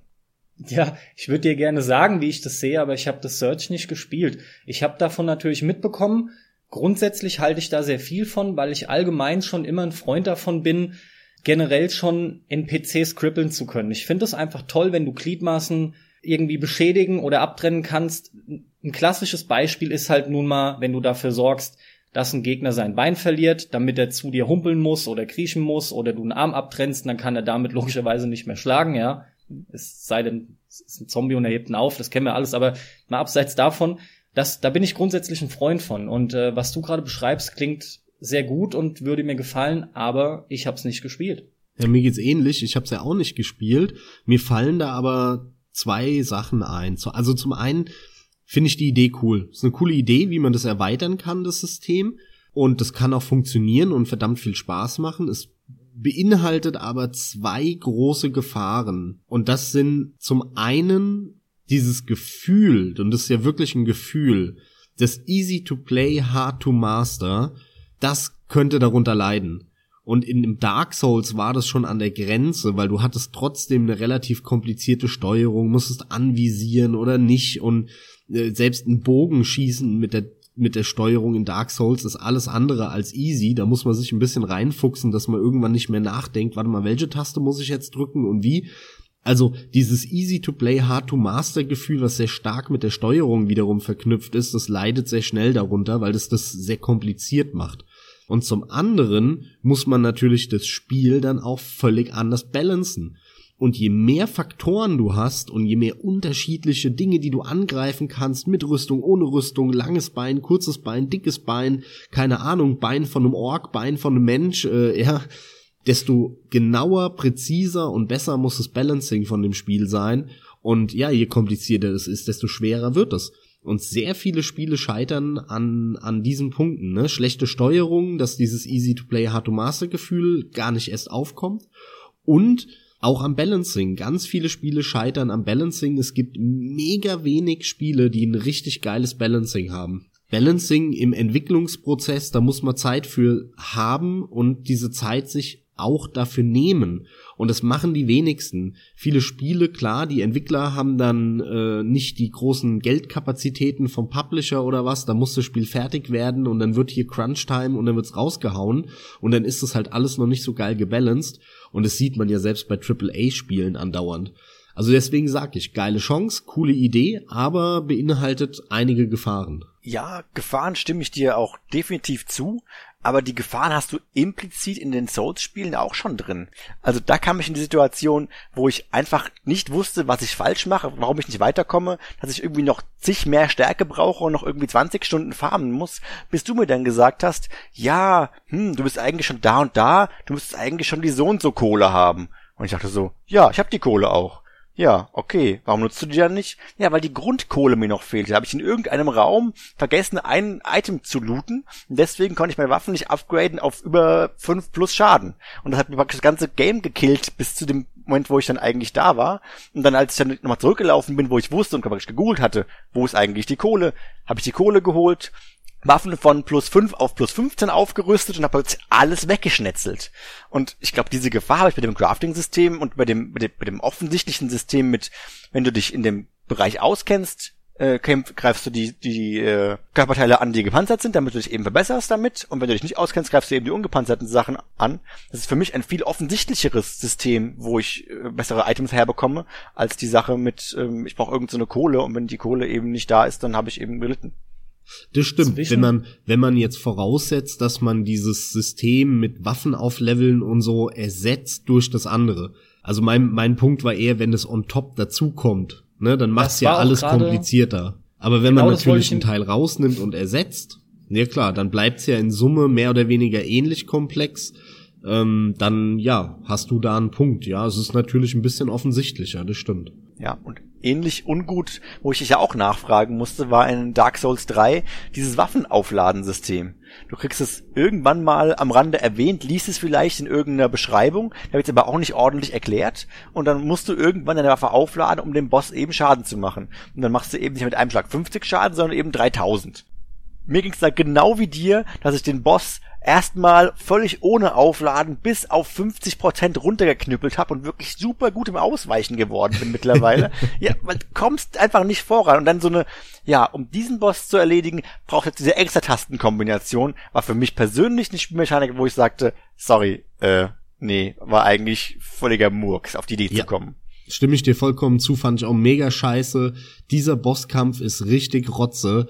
Vor allem wird es dir nur so durch die Blume mitgeteilt, dass du diese Waffe aufladen musst und ach, ich, das, das war einfach scheiße. Das hätte ich auch niemals in mein Spiel eingebaut beim Dreier. Also ich finde, die Idee ist prinzipiell schon okay. Du musst uns dann eben erklären und muss dann eben demjenigen einen, einen Boss geben, wo er gar keinen Schaden macht. Damit er sieht, okay, bei diesem Boss draufhauen bringt nix. Und dann musst du also mir ging es ja genauso. Ich habe ja diese, diese Waffenbeschreibung gelesen und gesagt, man kann gelesen, man kann die aufladen. Nur wie? Ich habe halt irgendwie ein Keyboard vor mir und eine Maus und 50 Tasten oder 102 Tasten und noch ein Gamepad, wo ich auf allen möglichen Tasten kombinieren kann. Ja, mh, irgendwie, dann brauche ich erstmal irgendwie einen Kampf, wo mir eben erklärt wird, okay, um da jetzt irgendwas zu machen, vielleicht auch sogar einen, einen normalen Gegner, um dem irgendwie Schaden machen zu können, muss ich eben eine Waffe haben, die aufladbar ist, damit ich eben das schon mal im, im Hinterkopf habe und dann kann ich auch so einen Boss machen, wo du eben bei dem Boss die Waffe findest, die nur ihm Schaden macht und sonst macht ihm eben keine Waffe Schaden, dann ist es völlig okay. Aber einfach so da reingebaut, war nicht also abgeholt. Bei, bei mir war es sogar genau andersrum. Ich habe den, ich habe viele, viele von diesen Beschreibungstexten gelesen, aber genau den nicht, weil eigentlich ist es auch völlig logisch meiner Meinung nach. Das Schwert findest du ja in dem Raum, wo der Gegner ist. Mhm. So, und ich bin da am Anfang reingerannt und dann habe hab ich gegen den gekämpft und habe gemerkt, boah, der ist aber mega schwer, soll ich hier noch gar nicht hin? War meine erste Frage, die ich mir selbst gestellt habe. Und dann hab ich, bin ich da rum und habe gesehen, da liegt irgendwas aber du hast ja keine Zeit, weil bei Dark Souls, für die paar, die es vielleicht nicht gespielt haben und zuhören, wenn du in dein Inventar gehst bei Dark Souls, pausiert das Spiel nicht. Das heißt, es läuft weiter, der Bosskampf geht weiter. Also habe ich das aufgesammelt, so klick, klick, klick, und hab halt weiter gekämpft. Ich hab, ich wusste schon gar nicht mehr, was ich da aufgesammelt habe, weil dann habe ich nämlich zehn Minuten oder eine Viertelstunde gegen den Boss gekämpft wie du schon sagst, man perfektioniert das Ausweichen dann und nach einer Viertelstunde hatte ich schon völlig vergessen, dass ich da irgendein Item aufgesammelt habe und dann habe ich das nochmal versucht und nochmal und nochmal dem Boss, bis mir klar wurde, nee, irgendwas mache ich hier falsch. Und dann habe ich im Internet gegoogelt und dann habe ich mir gedacht, nein, stimmt ja, ich habe dieses Schwert da aufgenommen. Ja, ich hatte das schon völlig vergessen. Also das ist auch, auch Spiel, die vom, vom Spieldesign her finde ich schlecht eingebunden. Also man hätte das irgendwie vor der Tür finden müssen und die Tür geht erst dann auf, wenn du das Schwert eingesammelt hast. Und dann muss dir aber auch sehr klar gesagt werden, ey Kollege, benutzt dieses Schwert für den Boss. Nur damit kannst du ihn besiegen dann wäre es mir klar gewesen. Die hätten mir noch nicht mal sagen müssen, ey, lad, lad das Schwert auf, sondern die hätten mir nur sagen müssen, nur mit diesem Schwert kannst du den Boss besiegen. Es war mir nicht klar. Wie gesagt, die klare Message für dich wäre gewesen, auch wenn du die Beschreibungstext oder diesen also nehmen wir an, du triffst einen NPC, der sagt dir, oder der könnte dir sagen, mit dem, mit der Waffe, die ist die Achillesferse dieses Bosses. Und den musst du halt nicht unbedingt treffen. Dann hast du eben die Möglichkeit, dass du das darüber erfährst oder eben nicht. Aber was dir klar wirklich eiskalt klar machen sollte, mit anderen Waffen geht's nicht. Ist einfach so ein Nullschaden mit einem Schlag. Dann weißt ja, du Bescheid. Absolut, ja. Genau. Das wäre eine klare Game Design Message. Okay, hier, ich mache irgendwas falsch. Und ohne die, also bist du gefühlt aufgeschmissen, weil mit ein bisschen Schaden, wie gesagt, ich habe bis 50% runtergeschlagen und das heißt, der Bosskampf hat auf mindestens eine halbe Stunde gedauert. Ich hätte den auch durch fertig gemacht, ich hätte nur noch irgendwie drei, drei Tage mehr trainieren müssen, aber Hey, da hättest du dir aber einen Anstecker für verdient dann. Gibt's dafür eigentlich, das ist eigentlich eine coole Frage, gibt's dafür eigentlich äh, ein Achievement? Garantiert nicht. Nee, gibt's nicht, nein. Wie kann Sehr man denn sowas nein. machen? Wie kann man denn so lieblos Achievements verteilen? Ja, das stimmt, ja. ja. Vielleicht ist es sogar auch geskriptet am Ende und denn die letzten drei HP kriegst du nicht mehr down. das wäre geil, aber auch super peinlich. Also das glaubst du doch nicht wirklich, oder? Das wär's natürlich. Nee, ich glaube schon, du konntest bis jetzt in den Dark Souls Spielen alle Gegner, auch die geskriptet sind oder so, konntest du trotzdem umhauen. Bei Demon Souls weiß, gibt's ja. ja auch diesen Boss am Ende des Tutorials, der dich dann umhauen soll. Und da gibt's ja auch Freaks, die so auswendig gelernt haben und so gut ausweichen, dass der die kein einziges Mal getroffen hat. Genau. Und die haben den dann runtergehauen und das ging ja auch dann. Also das geht mit Sicherheit da auch. Ja, ist wie der Hardcore-Modus praktisch. Ich sag dem Motto, ich ja. habe jetzt erfahren, wie es wirklich geht und ich möchte aber auf die ultra harte Variante machen. Wie die Level 1 Durchspiele ohne Ausrüstung oder sowas.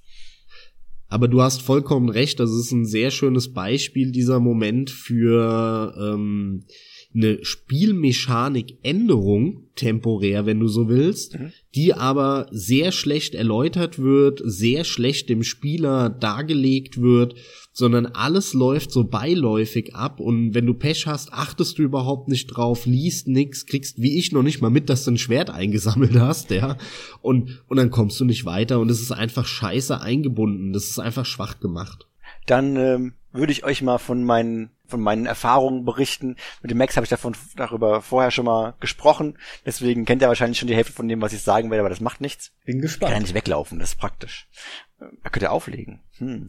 Ähm, ja, ich habe äh, mir ein paar Vollpreistitel gekauft. Ich habe ja vorhin schon mal gesagt, ich bin eigentlich kein so starker Spieler und kaufe mir auch eigentlich eher selten aktuell mal ein Spiel, schon eigentlich gar nicht zum Vollpreis. Eigentlich bin ich jemand, der extrem lange abwartet und dann sagt, ach ja, die bei Auf ein B haben das empfohlen, die bei Eines Wüchsel haben es empfohlen, dieses und jedes Spiel, schaue ich mir eben mal an, kaufe ich mir eben mal, wenn es im Angebot ist, vielleicht für einen Fünfer oder für einen Zehner oder auch mal für 20 Euro, wenn es ein gutes oder ein gut bewertetes Spiel ist. Das ist dann, was ich eigentlich normalerweise kaufe.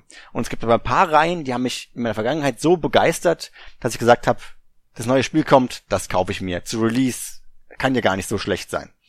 Und da habe ich eigentlich zwei große Beispiele, nämlich Civilization 6, den möchte ich anfangen. Ja. Du, du lachst schon? Du hast schon was erfahren oder, oder was? Klar, ich höre ja auf ein Bier. ich selber habe es nicht gespielt, ähm, aber ich äh, weiß halt, was Jochen so zum Großteil dazu gesagt hat, oder zumindest habe ich es mal kurzzeitig gewusst der Grundtenor ist mir noch im Ohr, ja, ja. Er ist da auch nicht so mit glücklich gewesen, um es mal nett auszudrücken. Das solltest du aber auch noch wissen, den hast du bestimmt gehört. Natürlich habe ich das gehört. Ja. Ähm, muss ja, muss ja, muss ja aktuell auf dem aktuellen Stand halten. Aber ähm, leider hast du halt mit Civ 6 den nächsten Titel nach The Search, den wir beide nicht gespielt haben, Max und ich. Korrekt, Max, oder?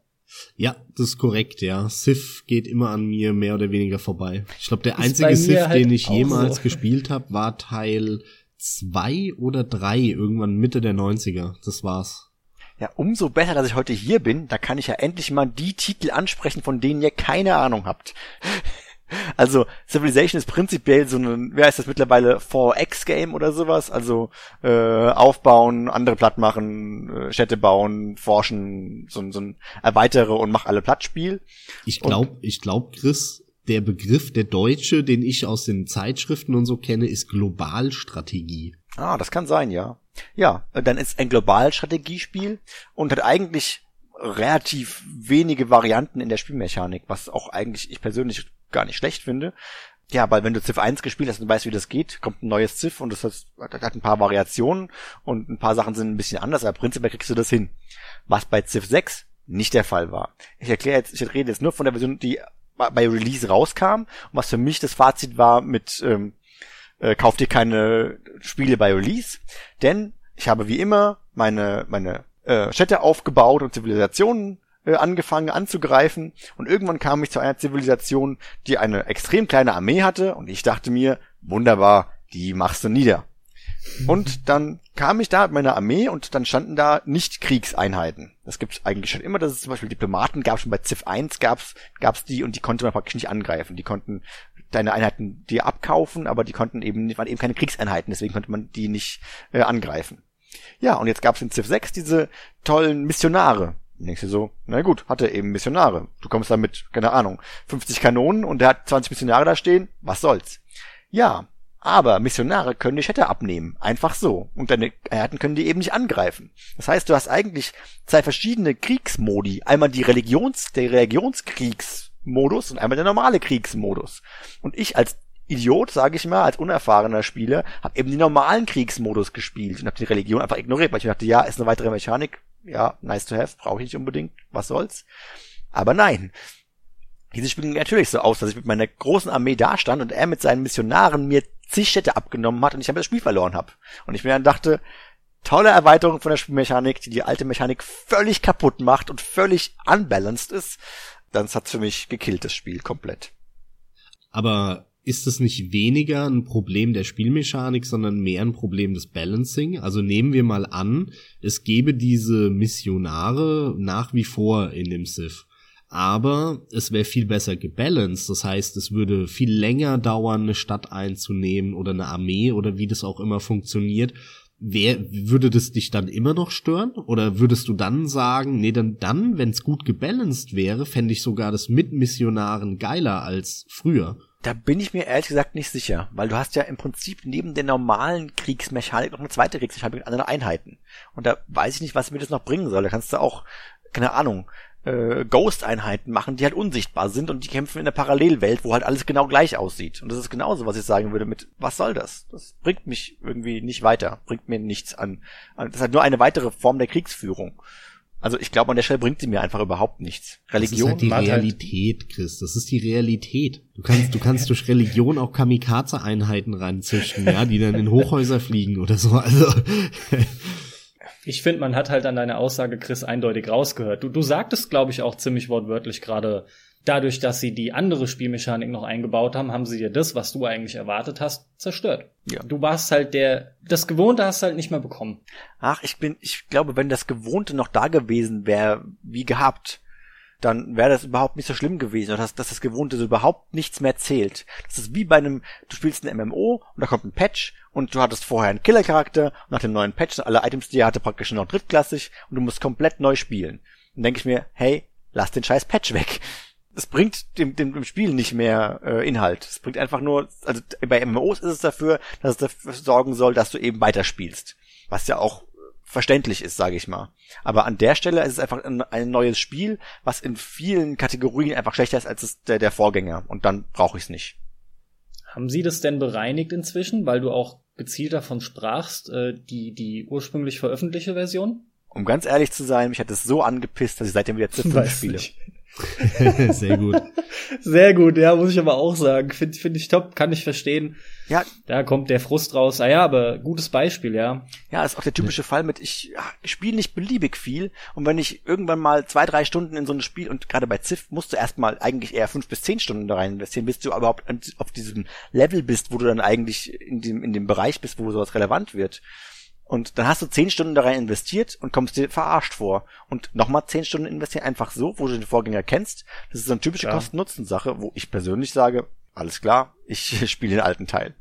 Ja, aber ist es nicht in Ordnung? Also ganz ehrlich, Civ ist ja ein Spiel, das lebt null von der Grafik. Ne? Es ist das Gegenteil von einem Uncharted oder auch den Quantic Dreams Spielen, die wir schon genannt haben jetzt in dem Podcast. Das sind Spiele, die leben sehr stark von der Technik, von der Grafik. Civ ja überhaupt nicht. Civ könntest du ja fast auch in der Excel-Tabelle spielen.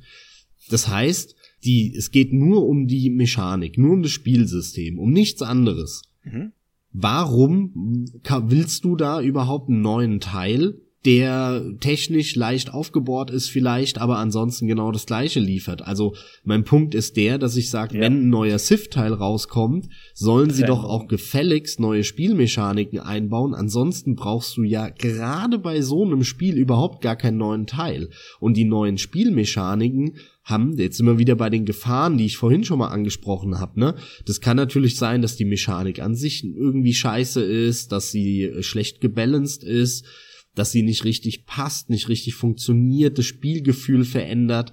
So, aber dann muss man halt auch sagen, okay, gut, war jetzt kein toller Teil, ähm, haben da vieles falsch gemacht, aber im nächsten Teil sollen doch trotzdem wieder viele neue Spielmechaniken drin sein. Nur die, die sie reinpacken, sollen dann hoffentlich auch gut gebalanced sein und das Spiel nicht kaputt machen. Weil ansonsten brauchst du ja kein neues Civ.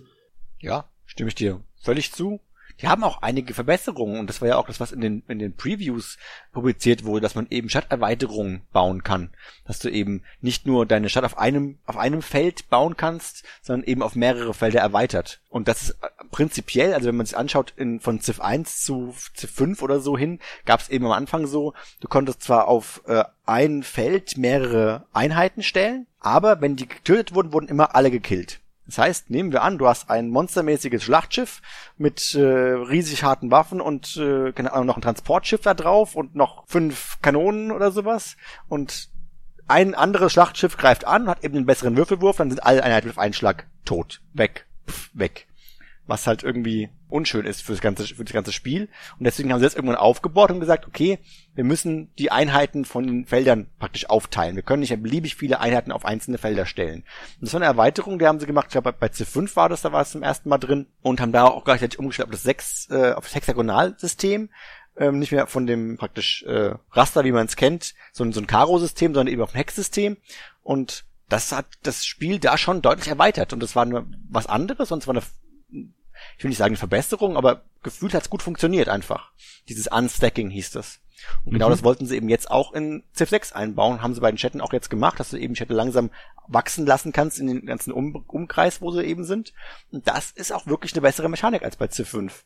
Zumindest von meinem Spielspaß her. Wenn man eben nicht irgendwie ein, zwei Killer-Mechaniken reinbaut, die die ganzen vorhandenen Mechaniken zerstören, dann ist es schon eine bessere, ein besseres Spiel. Ja, ja, ja, dann hoffen wir mal, dass es bei Civ 7 hinbekommen. bei ja. 5 also haben sie es ja anscheinend auch hinbekommen, weil 5 wird ja sehr gefeiert von allen und scheint ja ein Top äh, Civilization gewesen zu sein. Gut, jetzt ist ja der ist ja auch der Klassiker, ne? Erst kommt ein Knaller und dann weißt du schon, dass der nächste enttäuscht und der übernächste wird dann wieder besser, aber nicht so gut wie der vorvorletzte Teil. also du meinst eins, drei, fünf, sieben. Ganz genau. ja, gut möglich. Ja, ich habe mir in dem in dem Jahr noch ein zweites Spiel oder gerade in der ähnlichen Zeit noch ein zweites Spiel gekauft, nämlich äh, Fallout 4. Ah, ja, okay. Endlich. Schönes, schönes Beispiel, ja. Ja, und da war ja auch das Typische mit, wir machen eine neue Spielmechanik rein, Basis bauen. Prinzipiell, man kann das gut finden oder schlecht finden, es ist erstmal was Neues, ist okay für mich, damit komme ich, damit komme ich klar. Dass es mir jetzt nicht so viel Spaß macht, okay, was soll's. Vor ähm, allem passt das gut, will ich da einwerfen. Ne? Das, ist, das Setting bietet sich ja perfekt dafür an es passt dann gut, wenn man das auch wirklich sieht an den Basen. Also ich sag mal so, wenn die da was eingebaut hätten, dass sich da optisch was, was tut. Nach dem Motto, du fängst am Anfang an, irgendwo rumzulaufen und siehst Ruinen. Und dann kümmerst du dich eben um deine erste Basis selbst und machst da, machst da irgendwas. Man ist es ja auch tatsächlich so, dass der erste NPC, der, der da für dich arbeitet, fängt an und hämmert irgendwas an, an irgendeinem, an so einer Blechwand oder sowas, um da irgendwas dran zu bauen. Und man denkt sich dann so, ja, ist eigentlich eine coole Sache, wenn ich praktisch hier nach fünf, acht, zehn Spielstunden wieder herkomme und da hat sich ein bisschen was getan. Ich habe praktisch ein bisschen was zurückzivilisiert in der ganzen Gegend. Kommt nur irgendwie nicht bis zum Ende in dem Spiel. Hält er immer noch an dieselbe Wand mit derselben, mit demselben Hammer und demselben Nagel und nichts tut sich. Und wenn ich eben alles selbst aufbauen muss, aber von automatisch da eben nichts mehr hinten dran passiert, naja, war halt irgendwie eine schöne Idee, aber nicht toll umgesetzt. Also bei mir war es so, ich, ich fand, das hat toll gepasst zu dem Setting, die Idee war super, ne? Und woher das kommt, ist ja auch klar. Wir haben Minecraft und Crafting, Crafting, Crafting, überall muss Crafting drin sein und Open World, Open World, Crafting, Crafting. Aber es passt, weil in so einer kaputten postapokalyptischen Welt würdest du ja auch irgendwie die, die Schrottteile zusammensuchen und dir eine Hütte bauen und so weiter. Also deswegen fand ich das, äh, auch wenn es zwar dem Zeitgeist entspricht und für die Marketingabteilung natürlich gefundenes Fressen ist, hat es aber gepasst. Woran es für mich aber gescheitert ist, ähm, war, und das ist ganz klassisch Crafting-System, die Teile, die man gebraucht hat, hat man viel zu selten gefunden, meiner Meinung nach häufig, weil die geilen Sachen, die man bauen wollte, da musstest du Ewigkeiten suchen, bis du die Teile gefunden hast. Dann ging es dir auf den Sack, dass dein Inventar so klein ist. Und wenn du dann endlich zu Hause in deiner Base warst und du nach einer Stunde suchen diese scheiß Bauteile hattest, dann musstest du das ja bauen.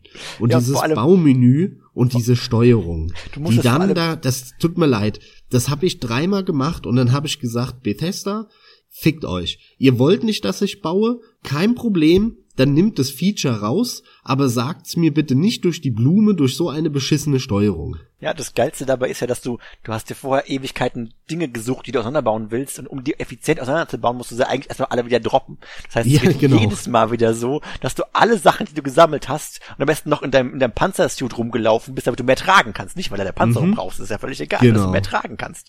Dann droppst du alles auf den Boden, suchst auf dem Boden irgendwie alle möglichen Sachen und, und disenchantest die praktisch und machst sie eben in ihre, in ihre Grundbauteile, um dann endlich irgendwas bauen zu können, was du willst. Und das Geilste dabei ist, du findest noch Tage später, also Ingame-Tage später, irgendwo Reste von Dingen, die du irgendwo fallen gelassen hast. Und denkst du so, ach, das wollte ich auch noch, wollte ich auch noch in irgendwo einbauen oder sowas. ja, wie, wie, wie der Raum voller Käse, ne? bei, bei Skyrim, so, so fühlt es sich an, ja. Ja, das stimmt, ja. Oder nee, die haben die, nee, nicht, nicht, das war kein Raum, sondern die haben hunderte und tausende so Käseballen den Berg runtergerollt bei Skyrim in dem mit dem einen Mod, glaube ich. Das ist auch super lustig. Oh Mann. Ja, aber es ist wirklich, also sorry, Bethesda, wenn irgendeiner von Bethesda Deutschland zuhört, bitte spielt mal Subnautica, damit ihr seht, wie man ein Crafting-System macht, weil ich bin echt kein Freund davon. Und ich mag Crafting-Systeme eigentlich nicht, aber das von Subnautica hat mir sogar 30 Stunden lang Spaß gemacht. Mehr muss ich dazu nicht sagen. Ich möchte noch ergänzen, dass ich es vor allem schwach finde, abseits von dem bereits genannten, dass man es schlicht nicht wirklich braucht. Jetzt kann man es halt positiv sehen, man kann es auch weglassen, aber es wird ja vorher tutorialmäßig natürlich erklärt und es wirkt auch so groß, es wurde auch entsprechend groß angepriesen, aber eigentlich ist es für mich nur ein Spiel im Spiel, das keinen weiteren wirklichen Sinn hat.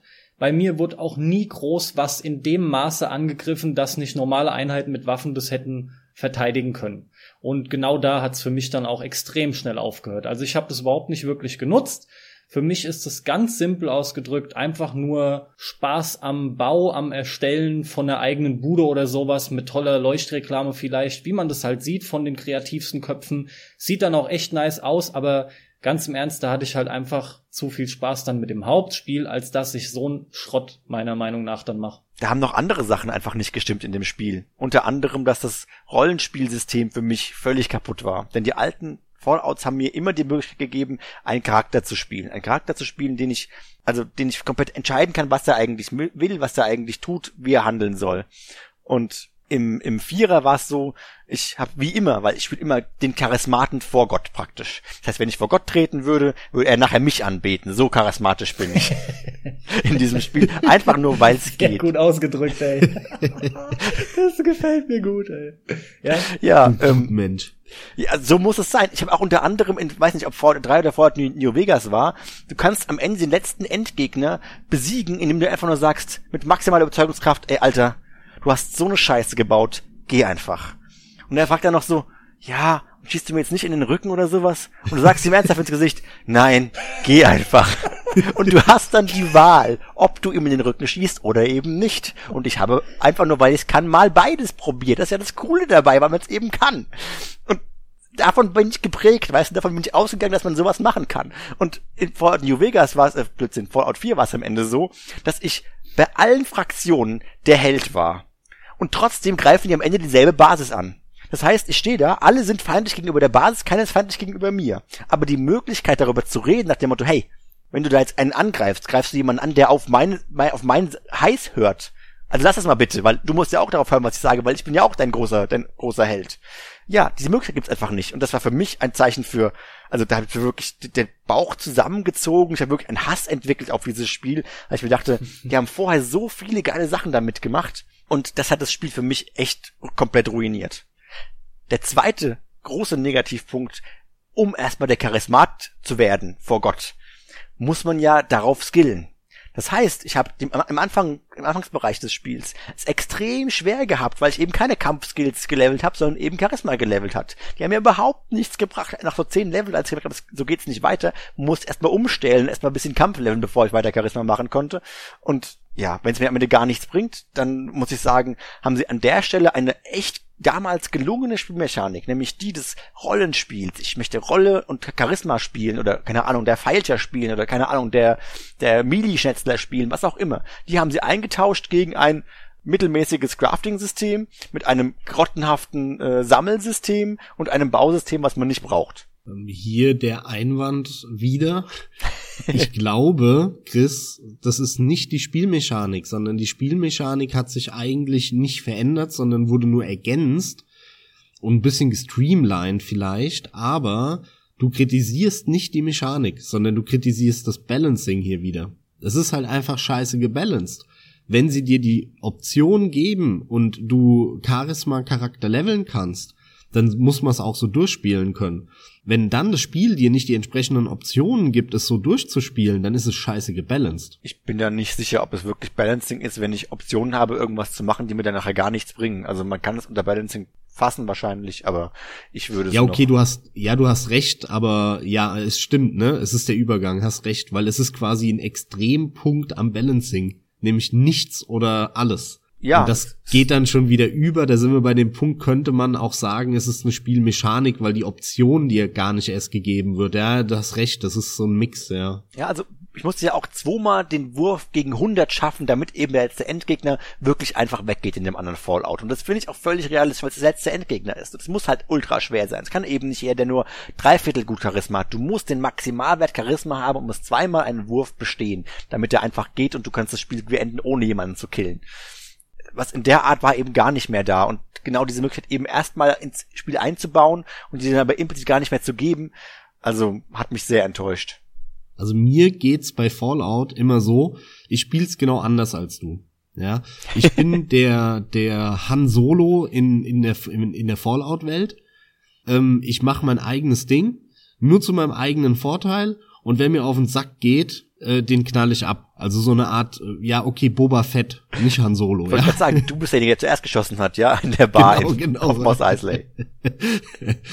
das hat mich bei Fallout 4 sehr enttäuscht, ähm, weil da habe ich gemerkt, dass im Hintergrund die ganzen Abläufe so simpel sind und so gestreamlined wieder. Ich muss den Begriff nehmen und, und glatt gebügelt, weil ich eigentlich bei jedem Fallout an irgendeinem Punkt bin, wo ich sag, geht mir nicht auf den Sack. Und dann knall ich irgendeinen aus der Hauptstory ab, der mir voll auf den Sack geht. Ich knall den einfach ab, während er mit mir redet. Ist mir egal. Ich gehe aus dem Gespräch raus und knall den ab. Und es ging bei jedem Fallout. Bei jedem Fallout. Das war immer so gedacht, genauso wie in den Dark Souls Spielen, ne? Du bist der Spieler. Wenn du da einen abknallst, knallst du einen ab. Und dann ist der weg und dann läuft die Story halt ein bisschen anders, aber das Spiel geht weiter. Bei Fallout 4 geht das nicht. Da ging mir einer auf den Sack dann in der Hauptstory. Ich weiß schon gar nicht mehr an welchem Punkt. Es war aber relativ spät im Spiel. Und ich habe dann einfach abgedrückt und gesagt, komm, ich will deine Fresse nicht mehr sehen. Ratatatatat. Ja, und ich konnte ihn halt nicht töten. Und da habe ich mir gedacht, okay, alles klar, scheiße. ja, kann ich voll nachvollziehen. Also ich habe noch einen kleinen Punkt, den ich noch äh, zu Fallout 4 ergänzen möchte, nämlich die weitere Erweiterung nämlich zu äh, herzlosen Wiederholungsquests. Also mhm, ja. vorher hatte man in den Dreier und New Vegas hatte man unter anderem die Möglichkeit, zu so kleinen Fraktionen zu gehen, die einem erst feindlich gesonnen sind. Und man konnte aber das irgendwie dazu kriegen, dass die einem nicht mehr feindlich gesonnen sind. Irgendwie durchschleichen, den, den Boss von denen ansprechen, der, wo du denkst, keine Ahnung, eigentlich waren es Ghouls oder sowas. Du kannst aber irgendwie durchschleichen bis zu dem Ghoul-Boss und mit dem kannst du sprechen, der ist praktisch nicht feindlich, mit dem kannst du reden. Und dann kannst du, wenn du mit dem sprichst, kannst du eben sagen, oh, wir sind eine freundliche Fraktion, eigentlich sind wir gar nicht so, so aggressiv, wir müssen gar nicht im Krieg sein, kannst praktisch den Frieden schließen.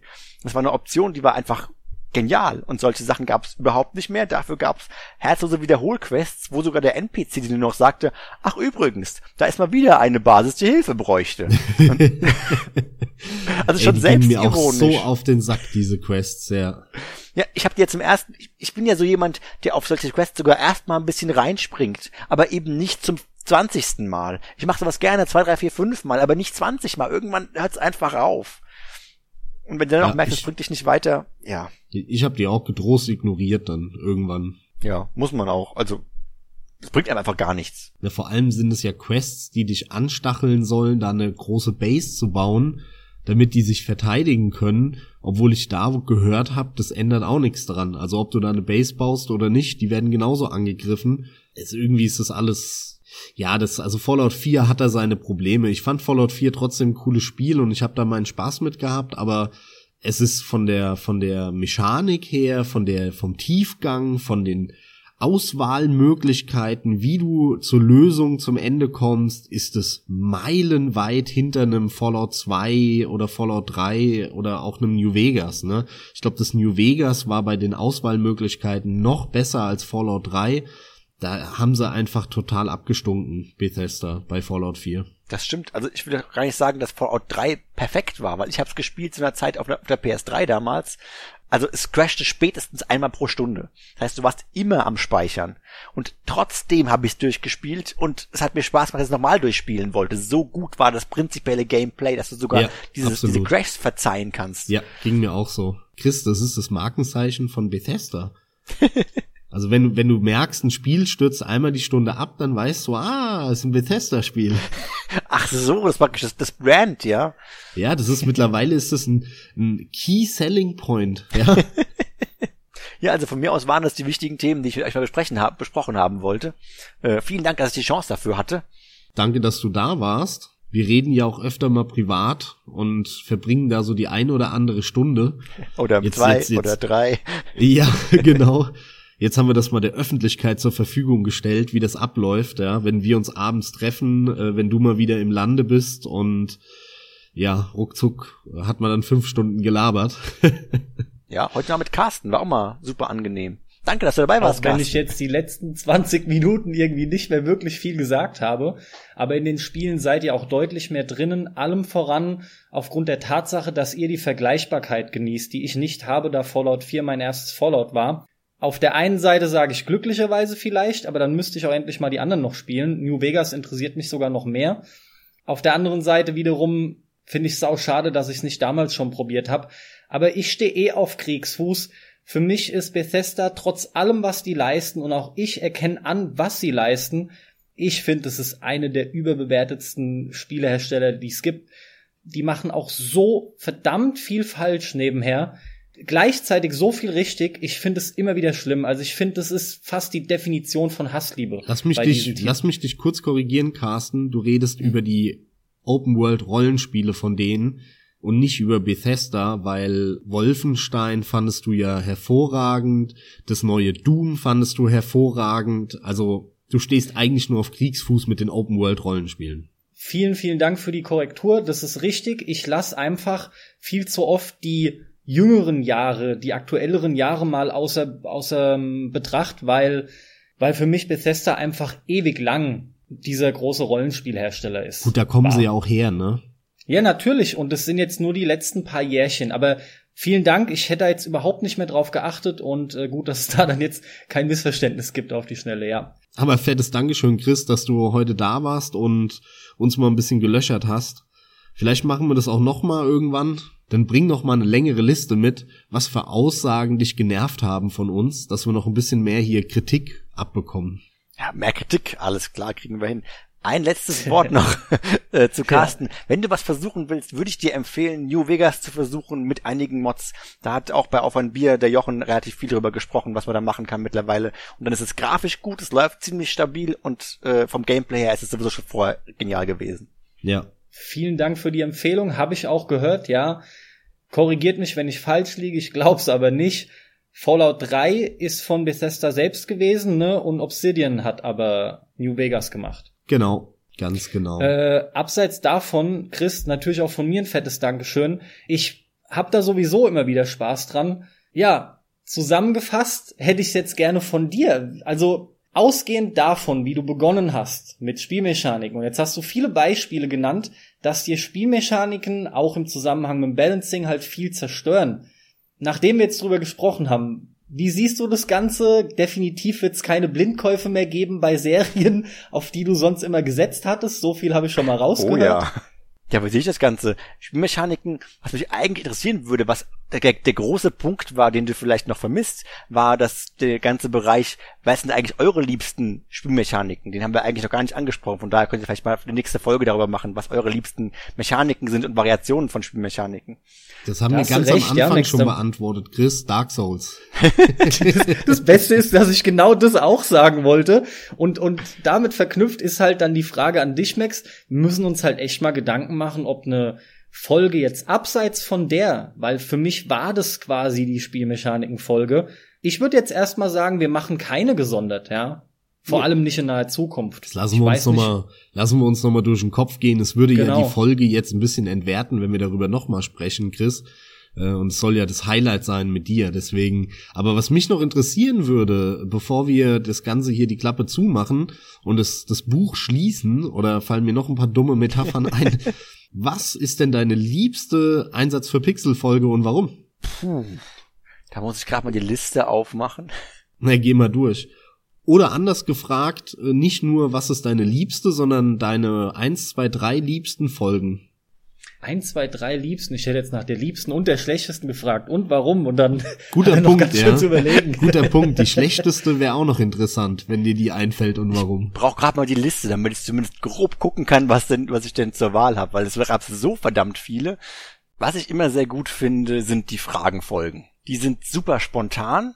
Man erfährt von euch mehr es ist ähnlich wie bei Auf ein Bier, wenn man die Folgen hat, bei denen die Leute von sich selbst ein bisschen was preisgeben, da fährt man äh, deutlich mehr Hintergrundwissen, warum das denn, warum die das, das mögen, was sie mögen.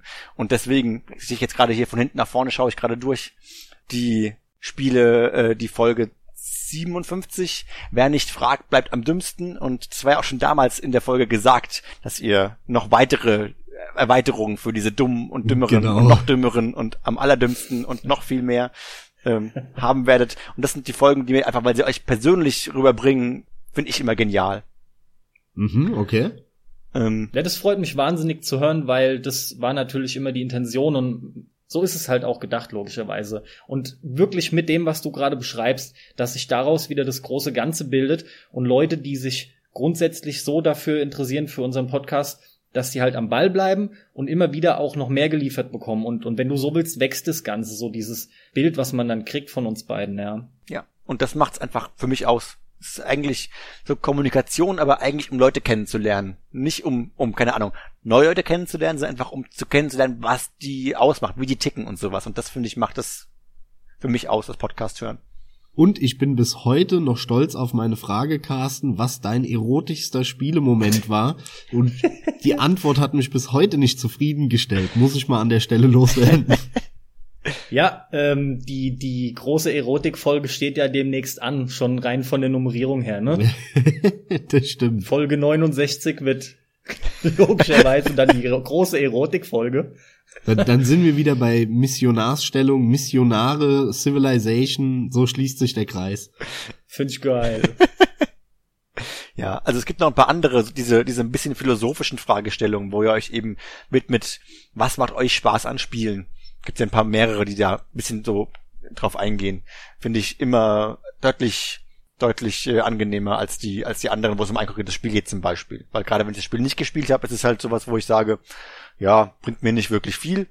Und wenn ich das Spiel schon gespielt habe, dann bringt es mir auch nicht wirklich viel.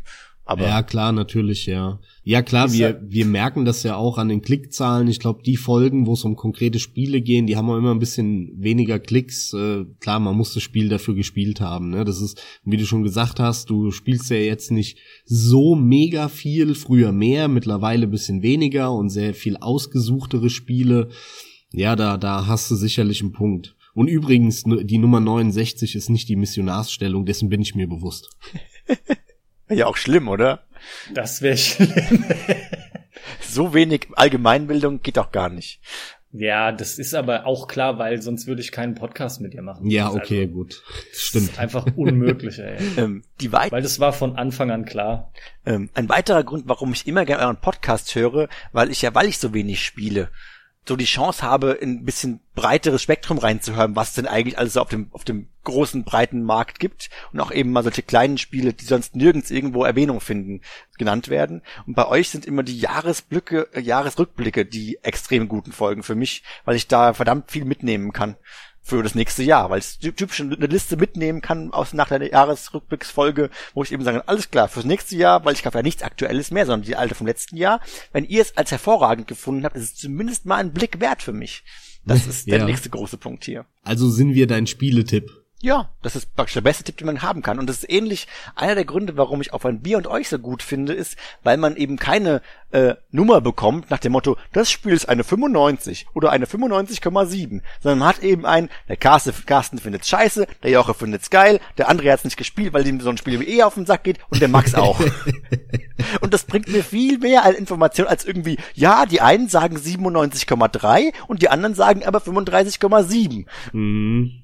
Und wenn ja ich gut, wenn man, wenn man die Persönlichkeit kennt, ne? Wenn man die Persönlichkeit hinten dran kennt und dann die Meinung von dem hört, was er gut und was er schlecht fand, dann kann man mit der Info am absolut am meisten anfangen. Ja, ganz genau so ist es. Deswegen, deswegen für alle, die hier mal wieder Neueinsteiger sein sollten und das mitbekommen, dann habt ihr immerhin bei der Folge schon durchgehalten, was als Neueinsteiger ja, schon, denke ich, eine Leistung ist dann, weil es hier um Spielmechaniken ging und schon doch sehr ins Detail wieder. Äh, hört die drei von uns angesprochenen Folgen. Wer nicht fragt, bleibt dumm. Dümmer am dümmsten. Ist dann definitiv eine Empfehlung, um einen Eindruck zu haben, was wir mögen und dann kann man sich da selber ein bisschen so ein Bild machen. Chris, mir fällt dann aber doch noch was ein. Wann hörst du denn unseren Podcast? Denn logischerweise gehe ich davon aus, du könntest ja genauso gut die Zeit des Podcast-Hörens mit Spielen selbst verbringen, weil da gehen eben auch entsprechend immer einige Stündchen bei drauf dann in der Woche oder meinetwegen auch im Monat, wie auch immer.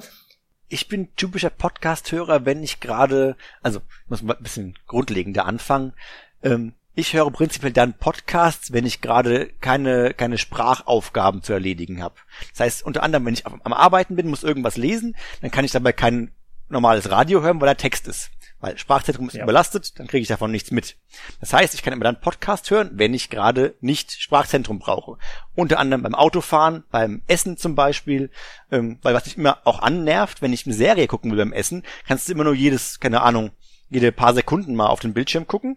Und beim Podcast mhm. hören, da brauchst du einfach nicht weggucken. Du machst dein Essen, du schnibbelst da dran rum, auch beim Kochen, beim Abwaschen, bei solchen Alltagsgelegenheiten, wo du eben körperlich beschäftigt bist, aber eben das Hören noch geht. Und da höre ich Podcasts. Von daher. Genau, geht mir ganz genauso. Ja, wunderbar, optimal. Ja, ähm, da fällt mir ich ein. Es ist auch sehr schön, immer die Zeit dann echt äh, zusätzlich noch optimiert, was es angeht, beziehungsweise einfach noch noch äh, sinnvoller gestaltet, ja. Ja, genau. Du kannst an, einfach doppelt nutzen die Zeit. Du kannst eben richtig. Ähm, dies einmal fürs Geschirrspülen, sage ich, verwenden und eben fürs Podcast hören. Du hast zwei Fliegen mit einer Klappe geschlagen und denkst dir nachher, boah, doppelt was geschafft. Jetzt kannst du wieder in die Arbeit gehen. Ähm, übrigens, ich bin ja der, der euch einander vorgestellt hat. Und entsprechend war ich eigentlich ein bisschen enttäuscht, dass ich nur so selten erwähnt wurde, unter anderem bei der Wir alles begann Folge. Ähm, und da begann es ja eigentlich Aber mit das, mir. Das, ha. ja, ja, die, die Freundschaft zwischen Max und mir, aber logischerweise geht's ja um, wie begann die Zockerkarriere. Ja, okay. Und die beginnt ja vor dir, Chris, also. Ach so. Ja, stimmt. Das also irgendwo musste.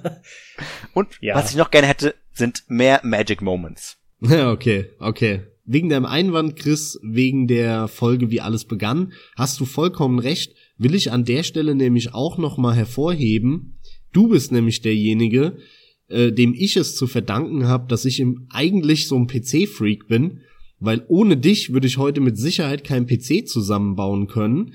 Äh, du hast dich nämlich damals schon hervorragend in der Materie ausgekannt und mittlerweile, äh, ich weiß gar nicht, bei so Hardware-Themen bin ich vielleicht ein bisschen aktueller als du, aber ansonsten bist du einer der wenigen, mit dem ich da halbwegs auf Augenhöhe drüber reden kann über solche solche Themen. Und wie, wie gesagt, ohne dich äh, wüsste ich das heute nicht. Ich habe dich, glaube ich, zwei Jahre lang bombardiert mit Fragen, warum, wieso, wie eine Festplatte funktioniert, ein Prozessor, wie man das programmiert oder ob das schon die Ebene ist und die und warum man eine Grafikkarte braucht. Und nach zwei Jahren hatte ich dich so ausgesaugt an Infos, dass ich das halbwegs selber konnte. Ja, also an der Stelle mal ein herzliches Dankeschön dafür freut mich sehr. Ist ja praktisch das, das gern geschehen, nicht nur an dich, sondern auch an Carsten und alle Zuhörer. Ja, ich habe dann zum Abschluss auch noch was, was dir runtergehen dürfte wie Öl und das ist kein Geschleime und wirklich aufrichtig gemeint. Das könnte nämlich so wirken. Aber ich muss jetzt nochmal abschließend sagen, du hast mit Max regelmäßiger Kontakt. Wir haben uns sogar konkret sehr lange nicht mehr gehört. Aber ich habe schon damals immer die Gespräche mit dir sehr genossen und das war ganz einfach auch jetzt wieder der Fall. Es hat echt viel Spaß gemacht. Ich finde wirklich, wir haben da einfach wieder weitergemacht, wo wir damals aufgehört haben. Wir haben uns gut unterhalten können. Ich schätze den Input total. Das hat viel Spaß gemacht und vor allem waren tatsächlich mal wieder frischere Gedankenanstöße dabei. Und sowas ist echt cool. Also von daher aufrichtiges Dankeschön nochmal von mir. Hat mir sehr gut gefallen. Entschuldigung, was heißt die frischere Gedankenstöße? Langweilig dich, Carsten, oder was? Hör mal, ich kann nicht einloben und den anderen dann dabei nicht auch gleichzeitig niedermachen. Irgendwo muss das ausgeglichen sein. Dann mach doch mit ja? Chris deinen Podcast da. Dann Wenn dir die Mechanik auf. des Podcasts nicht gefällt, dann red halt ein bisschen weniger oder so. also ich so kann es nicht immer jedem recht machen, ja, ja und heute ist halt Gastrunde. Uh. Ja, also ich kann mich nur nochmal bedanken für die, für das viele Lob. Ich bin gerne wieder dabei, wenn ihr was aufnehmen wollt. Und auch für die nächste kritische Fragerunde würde ich natürlich auch im Forum nochmal irgendwie alle möglichen kritischen Sachen mir angucken, anhören und euch dann voll mit Fragen bombardieren, die euch dann ins Schwitzen bringen oder so. Super. Macht das auf jeden Fall, ja. Halt uns mal auf Zack. Dann freuen wir uns genau darauf, Chris. Und damit verabschiede ich mich aus dieser Folge. Herzlichen Dank fürs Zuhören. Und wie immer, Nein, nein, nein, nein, nein. Ich, was willst du jetzt zuerst sagen? Lass das ruhig drin. Willst du jetzt, was willst du jetzt sagen? Wie immer? viel Spaß beim Zocken. Ach komm, nein. Ich, ich hätte nämlich jetzt gerne, der Chris, der uns ja schon immer hört, du, du müsstest doch jetzt die Abmoderation für uns beide hinbekommen. Das, was ich immer sag und das, was der Max immer sagt. Oder auch nicht immer. Ja, also der Carsten fasst jetzt nochmal alles zusammen, was wir in der Folge gemacht haben. Ich fasse es mal kurz und sage, schön, dass Christoph da war. Äh, scheiße, schön, dass Chris da war. Verdammte Scheiße. Sind diese, diese Verkacker sind überall drin jetzt. Das ist völlig Aber richtig gut, ey. Das ist echt gut. Ja, also, Carsten muss jetzt nochmal die Folge zusammenfassen und sagen, schön, dass Chris da war. War eine sehr schöne Unterhaltung. Immer gerne wieder. Dann sagt Max, ja, vergesst nicht, viel Spaß beim Zocken. Es ist eigentlich genau umgekehrt. Ach, verdammte Scheiße. Le leider sagen, der Max ist derjenige, der in der Regel noch mal ein bisschen zusammenfasst. Von mir kommt dann meistens noch mal zwei Minuten Ergänzung, obwohl wir fertig sein sollten. Und ich sag dann, Leute, macht's gut, wie immer, viel Spaß beim Zocken. so, damit haben wir die Zuhörer genug auf die Folter gespannt. Jetzt aber adios, viel Spaß noch, viel Spaß beim Zocken und tschüss. Was soll ich denn jetzt sagen? Chris, verabschied du dich zuerst und dann verabschiede ich mich. Ich hoffe, Nein, der Gast zuletzt, Chris, äh, Carsten. Oh, oh, du hast recht, du hast recht, ja. So wie du am Anfang zuerst dich und dann mich genannt hast. Also. Es ist zu geil, wir müssen es wiederholen. Ach, ich mach heute den Max, macht's gut, bis dann. Ja, vielen Dank für alles.